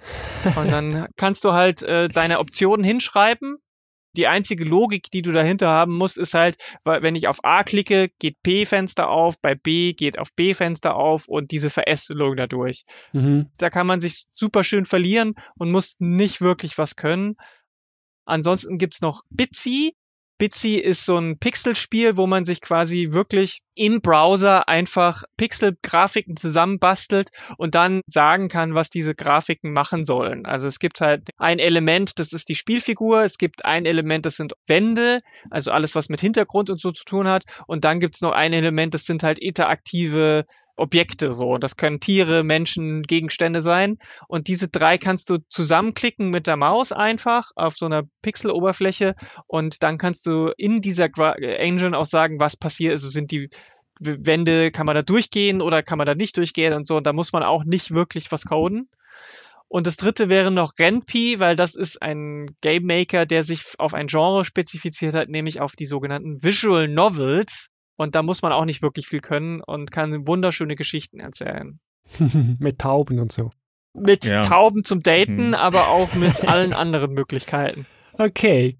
Dieses Bitsy sieht sehr cool aus. Das gucke ich mir mal nachher an. Also sieht super easy aus. Echt. Ja. Genau der minimalistische Style, den ich gerne immer fahre. So sehr gut zum äh, Prototypen erstellen wahrscheinlich. Auch, auf jeden Fall. Und es ist, man muss sich mal, es gibt Bitsy Jams, die sich nur darauf konzentrieren, aber mhm. ihr müsst mal auf Itch einfach nach Bitsy Games suchen, was da Leute für geile, wunderhübsche Spiele daraus gemacht haben. Also jetzt abseits von Jams wahrscheinlich, aber auch auf Jams. Es ist der Hammer. Es ist wirklich, wirklich schön gemacht. Also Bitsy ist richtig geil und es ist halt eine browserbasierte Game Engine. Krass, schön wenn ihr jetzt sagt, gut, ich interessiere mich vielleicht wirklich für Spielentwicklung oder ich will mal gucken, ob äh, das Thema Programmieren was für mich ist. Also was natürlich die offensichtliche Wahl immer ist, ist einfach Unity, weil es ist kostenlos, solange man kein AAA-Spiel damit veröffentlicht. Es ist relativ einsteigerfreundlich. Es gibt tonnenweise Tutorials dafür und es wird auch in der Games-Branche professionell genutzt, um wirklich große äh, Titel zu erstellen. Also wenn man da ähm, in seiner Vita stehen hat, dass man mit Unity Erfahrung hat, dann ist das auch schon ein Riesenvorteil. Ich persönlich bin aber eben äh, großer Game Maker Fan, weil ich damit angefangen habe die aktuelle Version ist da, Game Maker Studio 2 hat das. Und da habe ich halt über die letzten Jahre auch so ein bisschen die Entwicklung mitbekommen. Das war früher auch eher so eine Game Engine, die, ja, also ich glaube doch eher für Hobbyentwickler da war und hat sich jetzt halt wirklich dahin weiterentwickelt, dass man halt äh, Lizenzen für alle gängigen Plattformen, auch für Konsolen, Switch und PlayStation dort bekommt also für alle Plattformen damit entwickeln kann. Der Nachteil gerade jetzt für Anfänger ist, es ist nicht komplett kostenlos nutzbar, sondern äh, es gibt eine Probeversion für 30 Tage. Damit kann man aber jetzt auf einem Game Jam zum Beispiel kein Spiel exportieren, was man dann hochladen kann, sondern ähm, also wenn man eine Game Jam-fähige Version haben will, dann muss man dort schon ähm, 36 Euro bezahlen für die normale Windows-Version. Ich muss aber sagen, dass äh, GameMaker eben den Vorteil hat, also ich habe damit Programmieren gelernt. Bei Unity ist es so, man sollte schon ja, bereit sein, eine Programmiersprache wirklich zu lernen. Das wäre dann in dem Fall C Sharp, was da benutzt wird. Und GameMaker hat seine eigene Programmiersprache, aber auch halt direkt implementiert eine visuelle Programmiersprache, wo man sich halt Sachen zusammenklicken kann und es ist halt wirklich sehr einsteigerfreundlich. Es hat einen integrierten Pixel-Editor, mit dem man Pixelart und Animation und alles machen kann. Also man hat alles in diesem Programm drin, was man zumindest für 2D-Spiele braucht. Und es ist eben sozusagen nach oben offen, was man damit an Komplexität machen kann. Es gibt einige äh, mittlerweile bekannte Spiele, die mit äh, dem Game Maker eben auch gemacht wurden. Längst nicht so viele wie mit Unity. Aber ja, das sind eben die Vorteile. Es gibt auch eine visuelle, ein visuelles Programmier-Plugin für Unity. Das ist aber, meine ich, auch zum Beispiel kostenpflichtig. Also ja, da äh, sind die beiden Engines dann sozusagen wieder auf einer Stufe. Ja. Cool, ja, vielen Dank für eure Tipps. Ich bin sicher, dass die eine oder der andere da draußen was mitnehmen kann. Und damit würde ich sagen, machen wir den Deckel drauf auf diesen 135. Game Talk. Ich muss sagen, es hat mir also sehr gefallen. Ich selber habe nur jetzt schon sehr viel gelernt über Game Jams und vor allem auch, was dahinter steht und wer dahinter steht. Das ist ja manchmal fast noch spannender. Ich danke euch dreien ganz, ganz herzlich dafür, dass ihr euch die Zeit genommen habt, hier mit mir über Game Champs zu plaudern. Vielen, vielen Dank, Lara. Danke, Dima. Danke, Sepp. Dankeschön. Ich weiß nicht, wie es euch geht, aber ich hätte jetzt total Lust, mit euch allen ein Game Jam zu machen. ja, das wäre irgendwie witzig. Wer, ja, ja, Mal, mal schauen. Das besprechen wir dann später, ja. Können wir dann später mal drüber reden. Jetzt danke ich aber auch dir da draußen am Empfangsgerät, Podcatcher, was auch immer, fürs Zuhören. Wenn du mehr Infos haben willst, dann werde ich gerne nochmal auf die Shownotes verweisen. gametalk.fm slash gamejam. Da wirst du alles finden oder in deiner Podcast-App direkt schon in der Beschreibung. Dann wünsche ich dir bis zum nächsten Game Talk wie immer viel Spaß beim Spielen oder vielleicht sogar beim Entwickeln deines eigenen Spiels an einem Game Jam. Tschüss. Tschüss. Ciao. Tschüss.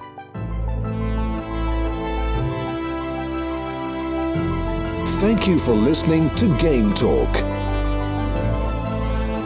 For further information, please visit Game Talk FM.